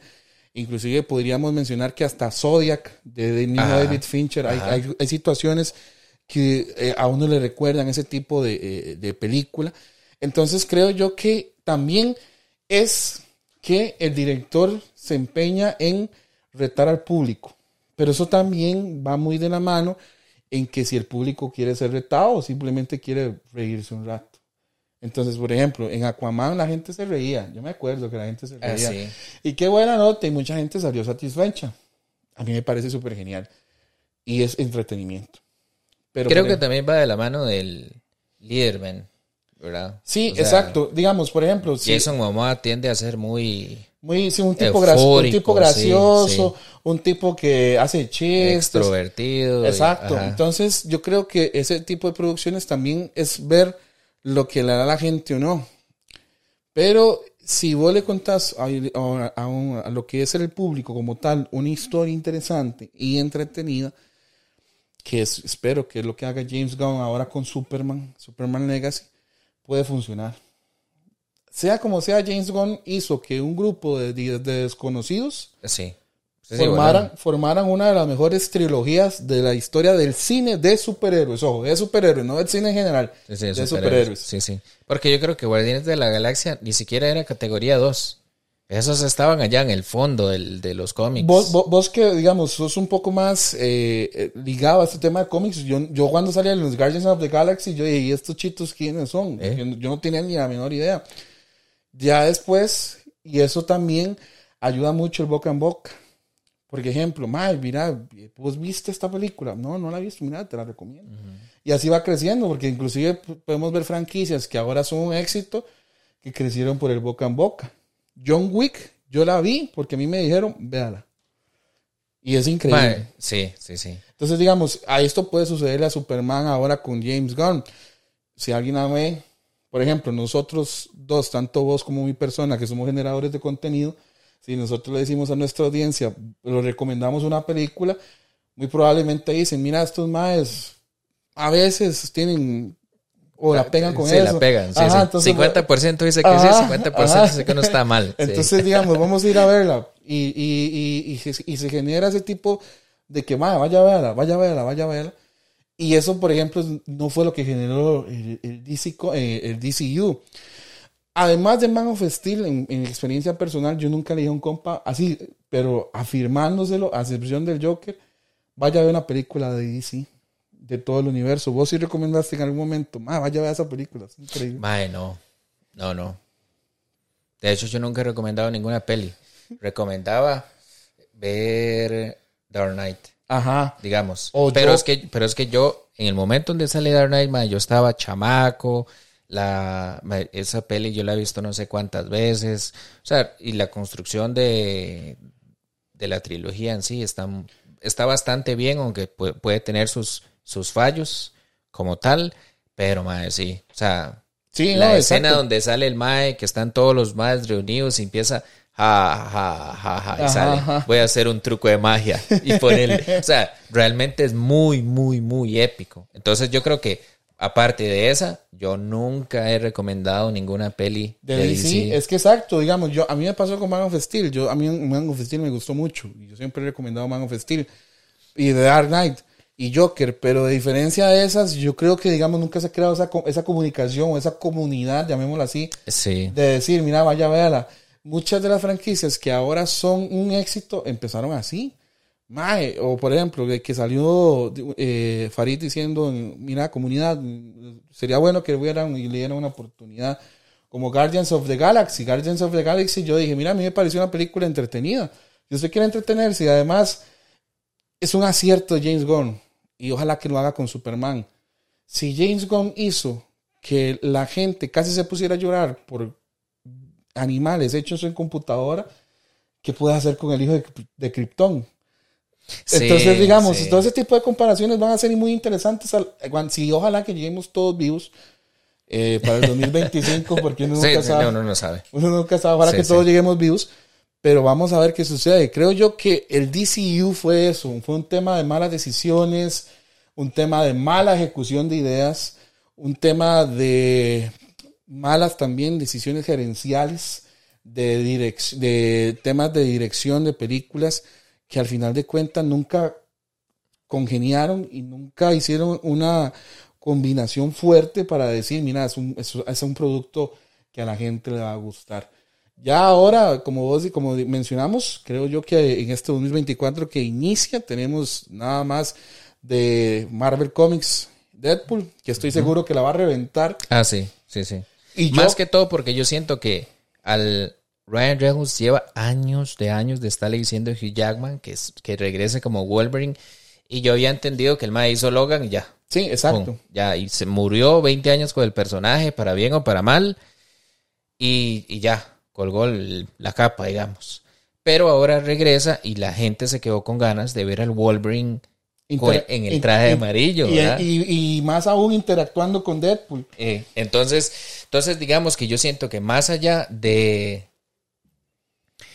de tener a, a Hugh Jackman, es como todos esos pequeños guiños que está dando de la nostalgia, Y de la, la, vara, y la introducción de los X-Men, la introducción de los X-Men, que muy probablemente por ahí también por ahí salga. Pienso yo que tal vez Marvel pueda usar a Deadpool como palanca para arreglar el multiverso. Sí, exacto. Creo yo. Porque, porque yo, o sea, es que si yo empiezo a ver de aquí para atrás, yo digo, madre, Doctor Strange de Multiverso, man, del multiverso de la locura no tiene, pero absolutamente nada, madre, solo el título, solo el título, realmente. Claramente le, le jugó mucha, muy mala pasada a esa peli, porque en ese mismo momento salió todo en todas partes al mismo tiempo, que es lo que a Doctor Strange le faltó, multiverso. Y la película es realmente magistral, man. O sea, a mí me cuadra un montón. Y Mae tiene, tiene concepto, tiene temas. O sea, usted, al final el Mae le deja a usted ahí una eh, anécdota, si usted quiere verlo así. La, la escena más filosófica del cine son dos piedras con ojos. No, Sí. ni, ni con ojos tiene, son solo dos piedras, ¿verdad? Que se mueven. O sea, realmente la, la película es todo lo que Doctor Strange no fue. Doctor Strange creo yo que sí, eh, le faltó el tema de multiverso, pero también se, se quiso meter mucho en, en el tema del horror. Sam Raimi es un tipo que hace horror, que hace terror. Entonces él quiso como impregnarle eso, pero también Marvel llegó y le dijo, mira, no metes, no metas eso porque eso tiene que ser PG-13. Y si metes eso, mira, eh, no va a ser la categoría que nosotros buscamos, deberías de cambiar esto. Entonces ya empiezan a jalarle el rabo por acá y el rabo por acá y el producto se va desarmando. Entonces creo que yo que también vamos a ver, bueno, ya ahora el tema del, del multiverso de DC simplemente le estaba, estaba hablando con un colega, le decía yo que el universo de DC nada más van a decir, di, no, sucedió y ya, sucedió, se reinició todo, porque al final de cuentas, con Flash, no sé si que, sí, que, yo estaba hablando, hemos hablado de todas las pelis, pero no hemos tocado la peor peli de todas, que es Flash, que yo siento, de que Flash es, llega cinco o seis años después, ¿verdad? de la fecha en la que ellos tenían pactada la, primera de Flash. Y hubo también mucho problema con el director. Al final de cuentas se la dejó Andy Muschietti, pero siempre hubo el tema del director. Sí, que, pasó como por tres, cuatro directores, sumado que eh, Ezra, Ezra Miller chavetó. Que sea cierto o no sea cierto, los medios nada más echaron leña al fuego y ahí se fue. O sea, ¿me entiendes? Exacto. Ya al final eh, ya uno se vuelve un poco medio paranoico ahí, conspiranoico, que no todo lo que tira CNN y ABC es completamente verdad. Ellos nada más muestran la verdad que a ellos les interesa mostrar. Pero, dime, o sea, ya venía con mala publicidad. Andy Muschietti fue así como, madre, tenemos esta mierda envuelta en papel periódico de aquí. Trate de sacarla lo mejor que pueda. Ya hemos gastado 300 millones, no le vamos a dar más. Jueguesela así, persínese entonces al final sale el ma diciendo, ma, sí, es que la película es que no es el CGI que está malo, sino que es que eso es de la, de la perspectiva de, de Barry Allen. Y yo es como, ma, inventando excusas para decir, está mal hecho, ma. Oiga, sí, ¿verdad? ¿Qué, qué, qué excusa más eh, poco creíble que dijera, mira, es que esa es la perspectiva. O sea, Barry Allen ve las cosas en Play 2. ¿Me entiendes? o sea, Barry ve las cosas como gráficos de GTA para Play 2. Man, no tiene el más mínimo sentido. Y creo yo, bueno, también es que él no podía decir, es que no me dieron las, las, herramientas para hacerlo mejor. Sí, es que le dieron un producto ahí. Porque eso es tirarse, pegarse un, un balazo en el pie, porque no le vuelven a dar absolutamente nada. Si digamos, la industria del cine es de defender el producto, aunque usted sepa que el producto es más malo que cualquier otra cosa. La idea es que usted lo defienda. ¿Cómo? No sé. Muere con las botas puestas. Exacto. Y creo yo que Andy Muschietti le pasó así con Flash, pero Flash era una producción que estaba muerta.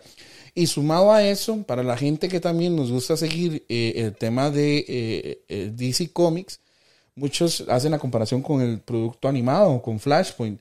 Y es increíble que una producción animada que costó 10 veces menos que esa película sea mucho mejor. Ah, sí, sí. Es que, vamos a ver, y yo creo que este es un sentimiento generalizado para toda la gente que más o menos está un poco más involucrada que no solo ve las pelis. Porque DC también tiene el Animated Universe.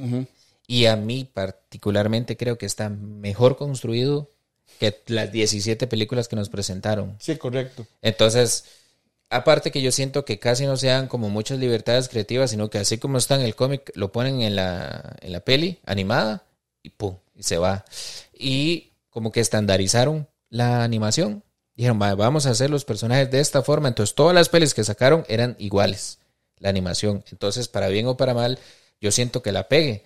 Ya que al final, como que trata de hacer siempre lo mismo de DC tiene un, problema muy grande y es que DC le cuadra como innovar. Vamos a hacer tal vara. Elefantes brincando en una bola y, y, los maes se meten ahí cuando y a ver si pega. Si la vara pega, seguimos. Pero si la vara no pega, los maes se sacan aquí de la bolsa la carta mágica de Flash y reiniciamos, y, reiniciamos todo. Sí, que yo siento que eso fue lo que trataron de hacer ahora con Flash, pero creo yo que la ejecución quedó sumamente terrible creo yo que ese tema, por ejemplo, si hagamos una comparación, si nosotros tenemos la parte animada, se termina con Bruce Wayne llorando cuando Barry le da una carta que es de Thomas Wayne. Ah, sí, sí, en y, queda, eh, Apocalypse War. No, ese es en Flashpoint. En Flashpoint llega, en Flashpoint llega y le dice, mira, alguien me dio algo para, para vos. Ah, ok, ok, ok. Y él, Thomas Wayne agarra la carta y le dice, mira, esta la, está la letra de mi papá. Y él escribe, el papá le escribe y le dice con amor Tomás Díaz, Tomás Wayne, ¿verdad? Perdón. Y él se pone a llorar y le dice a Blatch, eres un mensajero increíble, gracias. Y termina súper bien esa película. Eh. Hasta, que, hasta que uno termina inclusive hasta llorando. Pero comparémosla con la live action, que el final es que a Ezra Miller se le cae un par de dientes y George Clooney es, John, es Batman. O sea, no tiene más, no, no, tiene, digamos, esa epicidad. Y digamos, por ejemplo, yo, yo recuerdo cuando yo vi esa película mucho después de la premiere, porque en ese momento yo no me encontraba en Costa Rica, pero yo envié eh, a la gente que me ayuda con el proyecto con The Losers Club y me dijeron, viejo, mira, es que qué terrible, le digo yo. digo yo, digo yo, pero ¿cómo fue? Y, el, y la persona que fue, fue la que escribió la reseña, y me dice, ma, mira, fue, fue algo tan terrible porque, eh, no, ma, parecía que estábamos jugando algo de Play 2. Yo podría rescatar dos cosas. Podría rescatar que el cast de Sasha, Calle, Calle le quedó bien a Supergirl. Como cast, digamos. Y tal vez eh, un poco Michael Keaton, que ya el hombre está bien cacharpeado, ya el mae tiene, tiene sus años, ¿me entiende? Sí, sí, ya, ya. Es como ver a, este mae Schwarzenegger haciendo de Terminator, ¿verdad? Ya, o sea, el mae ya no se ve como se veía en los en el setenta y pico que salió la primera, mae. 70, 80, no recuerdo muy bien, pero ya el mae no se ve así. No, es que es que digamos, también hay que dejar de descansar. A mí nunca me pareció la idea de, de Bruce Wayne como Michael Keaton porque ya no es creíble. O sea, digamos, por ejemplo, ya, ya, ya Michael Keaton ya es un señor. Ahora, si usted me quiere contar la historia de Batman vs Superman usando a Michael Keaton, tendría un poco más de sentido. Por ejemplo, porque el Maya está roco. Entonces puedes agarrarte de esa premisa para hacer la vara, porque el, el Batman que pelea contra Superman en ese momento es un Batman roco. Pero digamos, si vos lo ves, es un tipo que es fornido. sí, sí, sí, el, dibujo es fornido. Sí, el, está ahí ya. Sí, digamos, pero el tipo, pero el tipo es un tipo de 70, 80 años que se mantiene grande. Sí, sí. Por ejemplo, como, por ejemplo, estos, como, hay, bueno, Schwarzenegger no tanto, pero por ejemplo, Stallone que todavía mantiene algo de esa figura que tuvo en los 80s y 90s. Y el hombre tiene 70 y pico, ¿ah? Sí, exacto. Ya quisiera yo verme hacia los 70. sí, exacto entonces, digamos, ese tipo de situaciones creo yo que afectaron mucho la producción de Flash y al final de cuentas creo que eh, entorpeció todo y yo esperaba una mejor película. Cuando yo la vi en diferido, yo dije, no, de verdad, yo dije que, que estoy jugando Play 2. Es increíble que Play 3 tenga mejores gráficos que esa película. Inclusive hasta los involucrados dijeron, yo me acuerdo que salió una nota donde decía Nicolas Cage, eso yo no fue lo que grabé. O sea, yo no grabé eso tan horrible. ¿Quién es ese? Madre, sí, sí. Entonces, digamos, todo, ese tipo de situaciones. Y yo me acuerdo también, no sé si la audiencia se acordará, nos, lo puede dejar por ahí. Yo recuerdo cuando inclusive Tom Cruise dijo y salió, es la mejor película de superhéroes que yo he visto en mi vida. Y ahí está en internet, tienen que, pueden googlearlo. Y yo digo, Tom Cruise diciendo esto. Mira, vamos a ver si es cierto. Y cuando yo veo eso, dije, madre, Tom Cruise, ¿qué película vio? Tom Cruise que estaba jugando, el bar eh, que estaba jugando, y, el Injustice que vio este muchacho. Y hoy me di cuenta que fue que hizo unas, ya tiene un trato con Warner y que no sé qué, y que ahora va a trabajar con ellos. Y digo, ah, mira, con razón dijo todo eso. De, claramente, no, no, es de a gratis el comentario, ¿verdad? Porque es que, para bien o para mal, de mayo son súper estrellas de las, de las poquitas que hay ahorita. Sí. ¿Verdad? Porque digamos, eh, al mismo nivel de DiCaprio. Lo que pasa es que DiCaprio se ha desarrollado más en películas dramáticas. Y, yo siento que el efecto de Tom Cruise, más allá de su vida privada, porque eso es un desguabile, tiene, Tom Cruise tiene un efecto muy similar al de Keanu Reeves. ¿Verdad? Que es que la gente, la gente habla del Mae y es como, el Mae es super tuanis, es buena nota, no sé cuánto, el Mae hace sus propios stunts. Entonces la gente que lo sigue, y me incluyo a los dos, es que los Maes como que promocionan de que ellos todavía a la edad que tienen van y hacen los stunts. Entonces yo siento, siento vara de esos maes. Yo siento también que eh, Tom Cruise, para mí es un, buen, es un buen actor, pero digamos, yo me recuerdo esas declaraciones, de esas desafortunadas declaraciones, y hoy firmo un contrato con Warner, entonces digo, ya todo tiene sentido. Con razón estaba hablando maravillas de Flash. Pero a mí en lo personal, Tom Cruise me parece muy buen actor, totalmente dejando, separando lo que a veces mucha gente no hace, que es el artista del ser humano. El ser humano de Tom Cruise a mí no me interesa. No me interesa si es cienciólogo, si hace, no, pero digamos, las películas que hace me parecen entretenidas. Y creo yo que eh, vamos, vamos a ver si ahora con esto, con Warner puede levantar. Y vamos a ver si Warner este, este año, en el 2023 le fue relativamente bien con producciones que no eran de DC. Barbie fue una que Warner levantó mucho con Barbie. Que en lo particular yo tengo ciertos desaciertos con Barbie, pero es una opinión muy de este servidor. Pero yo sí siento, digamos, que ahora tienen que reestructurar todo y bueno, ver qué es lo que va a hacer James Gunn. Yo le doy el, yo siempre, eh, eh, Farid y comunidad, siempre he tenido el tema de que hay que darle el beneficio de la duda. Usted no es nos trabamos como para saber el futuro. O sea, porque, por ejemplo, mucha gente dice, no, es que pusieron a este, a este. Yo me acuerdo cuando pusieron a Heath Ledger como Joker, por allá del 2007, cuando yo tenía un muy escaso acceso a Internet, y yo en los foros que me metía, decía, mira cómo vas a poner a un tipo que solo hace comedias románticas, hacer del Joker. Claro, sí. ¿Qué le pasa a Christopher Nolan? Igual cuando escogieron a Christian Bale para Batman. Christian Bale todavía no fue tan rechazado como en su momento Heath Ledger, porque eh. Christian Bale todavía venía de grabar un peliculón que fue American Psycho. Entonces, ah, digamos. Sí, sí, sí. Entonces, eh, eh, sí, entonces digamos, no había, tan, no había tanto. No había tanto repudio porque más bien la gente decía, mira, es que el tipo, pero ya con Heath Ledger venían, este tipo hizo una película romántica, eh, ¿y cómo van a poner a hacer el Joker? Y, por ejemplo, la gente no, no sabía que Insomnia se grabó unos años antes, que donde Christopher Nolan puso a hacer de un asesino sería a Robin Williams y el que lo tenía que perseguir era Al Pacino. Entonces, todo ese tipo de cosas hay que dejar, ah, que, hay que, dejar que el director trabaje. Vamos a ver, yo no puedo hablar de James Y yo creo que no fue muy gustado que Robbie Williams hiciera de un asesino, que era cuando tenía el pelo macho.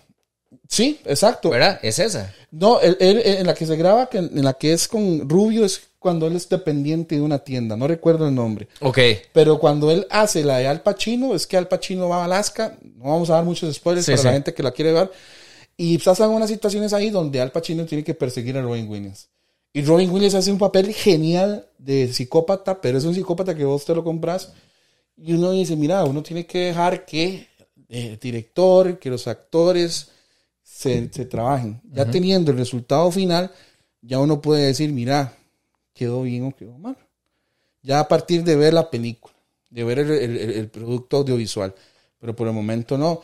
Yo no soy, James Gunn no es eh, santo de mi devoción. Pero, Es un poco mejor que Snyder. Pero, pero cuenta historias mejor, mejores que Snyder. Sí, sí. Ahí hay 100%. Snyder, a mí, a mí me gusta Snyder ciertas películas, pero cuando en esas películas es cuando él no tiene el guion. Bueno, vamos a ver, yo de Snyder he visto, yo he visto bastantes, no he visto todas, pero sí he visto bastantes. Entre las que a mí me, me gustan, 300 me gusta. Sí, 300. Siento que los, los, las cámaras lentas que utilizan 300 están bien puestas. Sí, exacto. ¿Verdad? Como la escena donde se rompe la fila el, primer acercamiento entre el ejército y los, los troyanos, donde se rompe la fila, que sale el, el rey Leonidas y pega a alguien con el escudo y le lanza la, la lanza, digamos, vale la redundancia. Yo siento que están bien utilizados. Que si usted ve Rebel Moon, es por cada minuto de película hay una cámara lenta que, que uno dice, madre, ¿por qué? ¿Por qué? Entonces, siento que él ya, ese es el abuso máximo de la cámara lenta y siento que 300 tiene sus cámaras lentas donde tiene que tenerlas. Donde empuja al mae que le dice, esto es Esparta, y empuja al mae, tiene toda la epicidad del grito del mae, o sea, creó toda la tensión entre el espartano rey contra el emisario de, de Cersei, entonces sí siento que, que tiene el impacto que quiere mostrar en una cámara lenta. Y exacto, y además de eso que 300 estuvo involucrado el creador del cómic, que era Frank Miller. ¿Eh? Frank Miller estuvo involucrado, entonces digamos, no solamente fue él el, que tuvo el guion. Por ejemplo, en The Watchmen, a pesar de que Alan Moore la odie con, toda su, con todo su ser... Alan Moore también oye. Alan, Moore, Alan, Moore no se odia a sí mismo porque pues, no se ve todos los días eh, en el eh, espejo. Pero hay que reconocerle que los, las cosas que él hizo o sea, yo hablaba el otro día con Marco que yo le decía, es que, es que parece ser como que él tiene acceso a información que uno no tiene. O sea, si usted ve de Vendetta y se acuerda del 2020, usted dice, es que esto es una calca de lo que está pasando en el cómic. Una cal y el cómic fue hecho en los 80. Sí. O sea, ya, ya, ya, entrando un, poco en el tema del, ámbito conspiranoico. sí, sí, sí, Pero sí, sí, digamos, Alan Moore tiene muchas, muchas obras, eh, como inclusive en su momento George Orwell, el que escribió 1984. Por ejemplo. Entonces, o el, o el que escribió Un Mundo Feliz, que no recuerdo el, apellido, que también habla acerca de un, tema eh, como lo que estamos viviendo ahora, el gran hermano y todo lo demás. Pero sí siento, digamos, que sí, Zack Snyder, es, eso que vos decís de 300 es muy, muy, muy apropiado. Tiene cámaras lentas excelentes, eh. que se van muy bien con la historia, pero no es cada dos minutos. Exacto, no, no es abuso, no es el abuso. O en Watchmen, como por ejemplo, cuando cae el, comediante de, eh, la terraza del hotel. Por ejemplo. Se ve muy bien. Sí, sí, es necesario y tiene contexto para explicar por qué sucede. exacto. Pero ya después de ahí, yo creo que Zack Snyder, después de este, yo creo que le, fue, le ha ido mal a Netflix con Rebel Moon y falta la 2. No, no, o sea, Rebel Moon fue una pegada épica en, Netflix. Ah, yo, pensé que, yo pensé que fue un fracaso todavía. No, Estuvo, estuvo en, primer. Ah, ok. es que de Netflix, ¿cómo valida si un producto es bueno o no? Si llega a, claro. a ser muy vista. Y yo creo que fue vista como 25 países estuvo número uno en primer fin de semana. O sea, debe tener una cantidad de minutos reproducidos. Entonces, sí, entonces eso está asegurando que la secuela tenga luz verde. Sí, sí, sí. O sea, yo creo que las dos ya están terminadas. Ah, ok. Creo yo. Nada más que él decide hacer como voy a sacar esta parte primero. Y voy a sacar la segunda. Y porque la diferencia de tiempos es muy corta. Creo que es como, cuatro meses. Cuatro meses. Y es mentira que usted va a grabar, producir, ah, editar y, o sea, una cuatro meses. Jamás, jamás. Entonces la, película tiene que estar terminada. Pero a mí lo que me desconcierta un poco es que dice, te voy a mostrar esta peli, pero en dos meses te voy a sacar la versión de, del director, que trae unas versiones más extendidas para explicar un poco más la trama. Y yo, ¿por qué mejor no me da esa de principio? Sí, yo creo que uh, eso también, y más en un servicio de streaming, todavía si vos la estás exhibiendo en un cine, uno comprende que claramente el negocio del cine es entre más puedas exhibir, es mucho mejor. Claramente. Pero si las estás teniendo en un servicio de streaming, ¿para qué das un, producto recortado que todo mundo la ha despedazado? O sea, yo no he visto ni una sola buena, reseña de Rebel Moon. Y yo en lo personal no he tenido el tiempo de verla. Pero en algún momento lo haré y yo daré mi conclusión. Pero digamos, si el río suena es porque piedras trae. Claramente. Entonces, y conociendo a Snyder, créame que todo lo que yo he escuchado sí lo siento muy creíble. Yo la que no vi fue Army of the Dead. Army of the Dead es, una película muy, muy eh, entretenida. De hecho, por momentos no parecía Zack Snyder porque es muy colorida y todo lo demás. ¿En serio? Sí, entonces. esa no la he visto. Snyder no la he visto. Es entretenida, como para ponerla ahí. Eh. Vos sabés que, que entre todo lo que hemos mencionado, no hemos hablado del nefasto bigote de Henry Cavill en la Liga de la Justicia. Yo, yo creo que Justice League para la Josh Whedon es, también ha sido una de las peores películas que yo he visto en mi vida. Madre, sí, es que, es que ellos llegan y cruzaron la, la acera y dijeron, madre, usted hizo Avengers. Venga, hágame, hágame la Liga de la Justicia cuando Snyder se baja del bote. Y digamos que esa es una película más family friendly, family friendly ahí con, con, con ¿cómo se llama? Jokes, con chistes más... Más para toda la familia. Entonces... Como que si fuera un programa del Chavo del Ocho. Entonces, entonces peca porque construyes un Superman super oscuro que en la primer peli mata a Zor ¿verdad? Que no es un Superman que está liderado por la esperanza, que es el símbolo, ¿verdad? De, todo. Te presentamos Batman vs. Superman, que todavía es más oscuro, y ahora me salís con este. Sí, sí, es. O sea, rompe completamente la línea. Es algo que se traiciona a sí mismo el producto. Exacto. El producto se traiciona a sí mismo y, decís, bueno, eh, ¿cómo está entonces la situación? ¿Qué es? Que ahora el Superman con la quijada como por aquí me va a contar un chiste. Sí. Y se ve súper mal también o, cuál es la esencia. Y creo yo que también eso es una, como nosotros lo conversábamos o como lo hemos estado conversando, hablando en, estos momentos, en este, en este tiempo de, programa, la inconsistencia fue muy grande.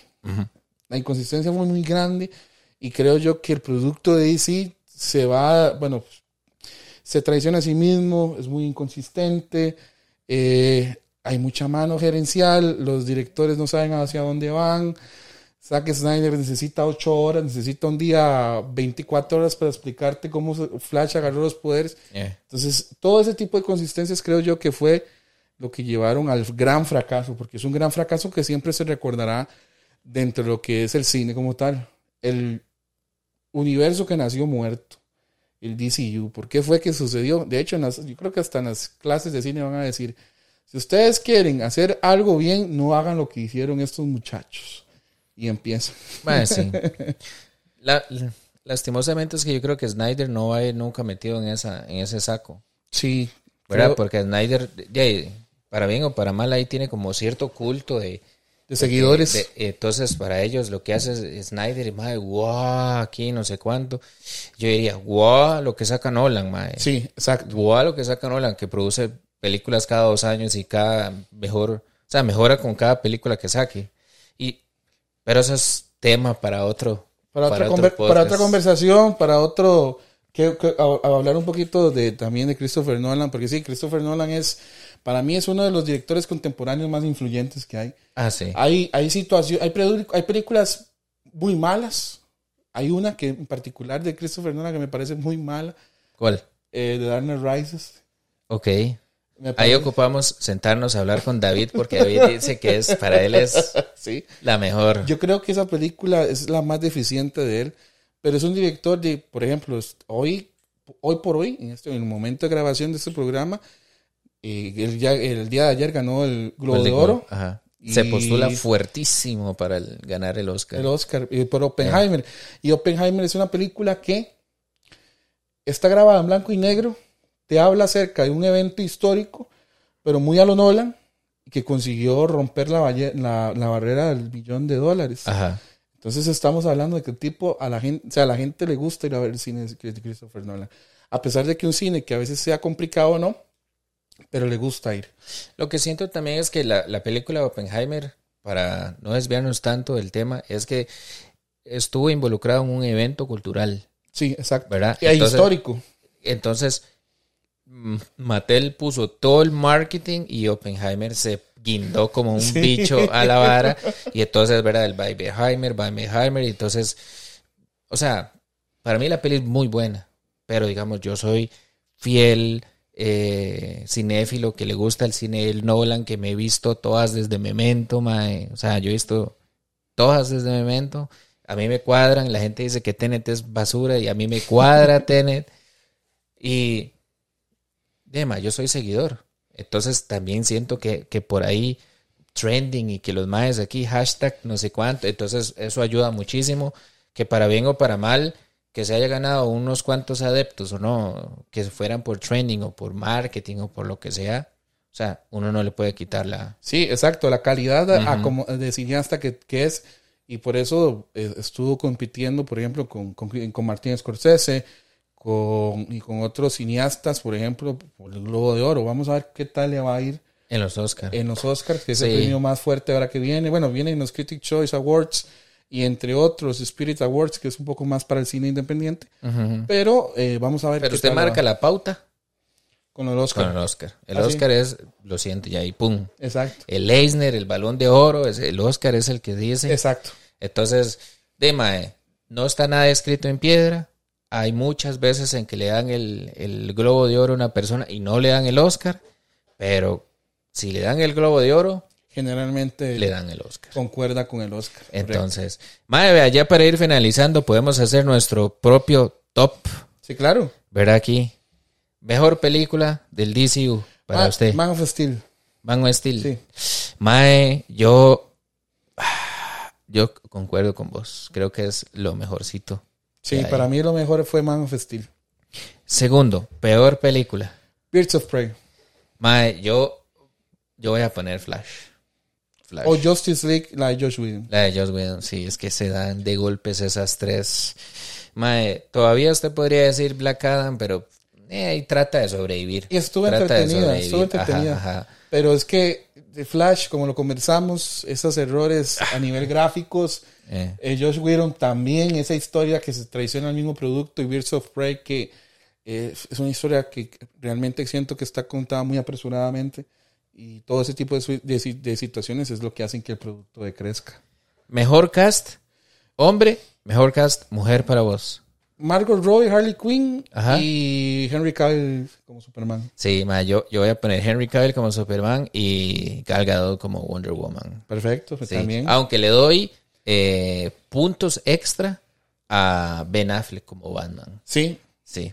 como, un Batman experimentado. Sí, a mí me gustó mucho. O sea, yo creo que Batman versus Superman, yo, yo extrapolaría la, la escena donde Batman llega a donde está y pelea con todos los maes que le lanza un mae de la caja y todo, y que un mae le clava un puñal al mae, el mae se lo saca y se lo clava al mae. O sea, sí, realmente. Esa, estuvo muy bien lograda. Sí, esa escena. sacándola de la peli. Esa fue la del warehouse, ¿verdad? La, de la, del warehouse, cuando llega a salvar a la mamá de. eh, peor cast. Jared Leto, como Joker. Como Joker. Uy, mae, yo. Aquí. Mae, yo creo que Puta, es que me inclino mucho al mae de, de Blue Beetle, mae. ¿También? Sí, me, inclino por ese mae, yo no sé. O sea, o sea Blue Beetle en general, no sé, algo no me cuadra y siento que es muy marcado la... O sea, más es que los mexicanos no son así, mae. O sea, la cultura latina en general no es como la pintan ahí, mae. Yo siento que es, es muy exagerada. ¿Verdad? Es que se va. Es como lo que, como, como, como comentábamos antes de iniciar el programa con Maestro. ¿Cuál es el problema con Maestro? Que yo lo veo súper sobreactuado. ¿Cuál es el problema? Que también yo comparto eso con Blue Beetle. Se ven súper sobreactuados. Yo tengo la dicha de conocer gente mexicana, de origen mexicano, y los mexicanos no se comportan así. Bueno, no, no. Y, digamos, si, usted se viene para abajo, en Centroamérica y así, o sea, no. No, no, no. Entonces, Daniel Sareguiaga o algo así es que se llama el Sí, creo que es de origen colombiano, estadounidense, pero ese no. no por ahí, por ahí sí, ma, yo, yo pondría ahí ese cast que no, no me cuadró, ma. Vamos a ver qué sigue ya ahí para ir terminando. Eh, mejor escena de todas las escenas. El primer vuelo de Superman. Donde, donde pone la mano así y empieza a subir. Oh, ma, es que, y la música. La música de Hans Zimmer es increíble. Sí. Sí, mae. Yo también pondría esa como la mejor escena, aunque rescataría también la escena de Batman donde llega. Del warehouse, es increíble también. Sí, sí, Donde se, donde se levanta, ¿cuántos? Como 10 personas. Algo ah, sí, él solo. Sí, sí. mae, esa, esa está muy top. Creo que hay una escena, pero eh, digamos, no lo pondría yo, pero sí siempre la voy a recordar, que cuando, cuando entierran a Superman, que hacen como un funeral yo estaba viendo esa peli con mi tata mi tata estaba, pero moco tendido, pero yo creo que era más que todo por el tema de mi abuela y toda esa vara. Pero fuera de ahí, yo pondría esas dos. ¿Y la peor escena para vos? La peor escena para mí es, hay varias. La de Orm comiéndose una cucaracha para finalizar el tema del, del, DCU. En básicamente así, así apestó el DCU. Otra de las escenas, y, creo yo que también otra de las escenas que, es, como lo mencioné, estuvo muy mal planteada, es Salva a Marta. Me parece que está sí. es muy, muy mal. Es que esa Salva a Marta, más de todo lo que dijiste, más es que es, yo siento que esa se da de golpes con la, la escena de Barry Allen en Flash salvando a los bebés en CGI. Ah, y sumémosle la del final de Barry Allen cuando se le cae dos dientes. Ah, madre, sí, sí, sí. sí. Sí, es que, uff, madre, se dan, se dan de golpes mortalísimos. Sí, Creo... estuvo, estuvo, digamos, qué, qué gacho que, que, nuestras dos escenas estuvieran así tan... Las, nuestras dos mejores escenas sean tan marcadas y que podamos seguir mencionando tan malas escenas del ah, DCU. Eso, imagínense que demuestra lo malo que estuvo planteado todo el universo. Aunque Vamos a ver. Ahora que estoy recordando, mae, uno de los, de los casts que a mí como que no me gustó mucho fue el cast del mae de Lex Luthor. JC Eisenberg. Sí, sí. Sí, ese fue un Lex Luthor muy Joker. ¿Verdad? Era de. Eh, o sea, uno que ha visto películas animadas, que ha leído un poco más de cómics, mae, Lex Luthor es un mae que rivaliza a nivel intelectual con Batman. Sí, exacto, correcto. Y, y siempre han puesto que Batman es un, prácticamente un genio, mae detective. Entonces, de como lo ponen ahí, que el mae es así todo, no sé, mae. Sí, es muy Joker. Burlón, todo bufón. Sí, yo, todo si- yo, yo siento, raro, mae. siento como que eh, Zack Snyder le trató de dar una pinta medio de psicópata. Sí, sí, sí. Y, pero y, sal- y salió mal ejecutado. Hay otra escena súper mala ahora que estamos hablando de eso y gracias por recordarme.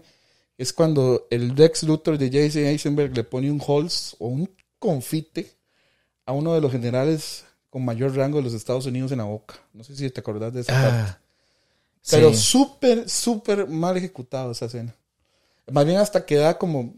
¿Qué está tratando de hacer este? Sí, sí, mae. Yo creo que yo voy a cambiar el mae de Blue Beetle porque ya me acordé que ese mae está todavía peor, peor Sí, y, cast. y. Jesse Eisenberg es un muy buen actor. Si vos los has visto en The Social Network, que es una Ajá. película de David Fincher, Sí, que sí. le hace a Mark Zuckerberg, él es- 2010 me parece. es, muy bueno. El, tipo sabe actuar muy bien. Todavía en eh, Now You See Me, creo que es. En La que son los como- magos. Que son como unos magos. Sí. Todavía ahí rescatable. Pero el, no, el tipo sabe actuar. Lastimosamente, cuando vos no tenés un buen director llevándote por un buen camino, Sí. se dan ese tipo Yo de todavía situaciones. diría, mae, todavía el ex Luthor que sale en Smallville es mejor que ese mae. Michael Rosenbaum. Sí. Sí, Michael Rosenbaum Sí. es supremamente mucho mejor montón, mae. que un es el montón. ex Luthor. Sí, sí.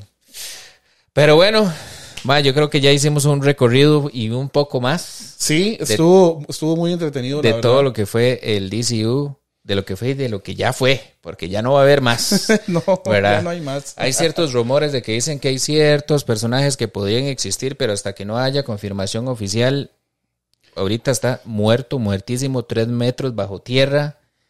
Ya, el último clavo en ese ataúd fue Aquaman Lost Kingdom, que sí, definitivamente es ya. Sí, esa fue ya el- la, la, la- gota que derramó el vaso. Pues sí, Alfonso, mae, muchísimas gracias por, por venir a Ah, no, un rato, bien muchas gracias de verdad a vos, a, a toda la comunidad de 100% Geek. Y, mae, no, de verdad que muy agradecido con- por estar con ustedes acá, esperando también si en algún momento ponemos la, eh, otra oportunidad para tertuliar un poco. Claro, claro. Genial. Eh, normalmente, al final de cada podcast, ma, yo doy un espacio para que ustedes puedan eh, mencionar de cuál es su proyecto, qué es lo que hacen, cómo los pueden contactar. Entonces, este espacio es tuyo para que vos puedas comentarnos. Bueno, gente, nuestro proyecto se llama The Losers Club. Básicamente tenemos, eh, es un lugar donde hacemos reseñas de cine, de videojuegos, inclusive hasta de anime. Entonces nos pueden encontrar en diferentes redes sociales, en Facebook nos pueden encontrar como The Losers Club LA, en Instagram nos pueden encontrar como The Losers Club LA, igual en YouTube, igual en Twitter y tenemos presencia también en TikTok. De verdad que muy agradecido con todos ustedes y espero que nos sigan también ahí por las redes sociales. Don Farid, muchas gracias, de verdad. Pues sí, gente, como lo hemos dicho en otras temporadas, y esta no va a ser la excepción, toda la información para que encuentren al Alfonso de Losers Club va a estar en la descripción de esto. Y pues ya llegamos a esta parte, ¿verdad? De nosotros, donde nos hacemos una autopromoción. Entonces, esto es un video podcast. Nos pueden encontrar en YouTube o en la función de Spotify para ver videos, escucharnos como ustedes quieran, como ustedes decidan. Eh, nos pueden encontrar en Facebook, en Instagram, en TikTok, en todas las redes sabidas y por haber ahí pueden poner 100% geek y ahí nos van a encontrar. Y sin más, esto fue un episodio con Alfonso de Losers Club hablando de DC. Muchas gracias y chao. Chao, gente.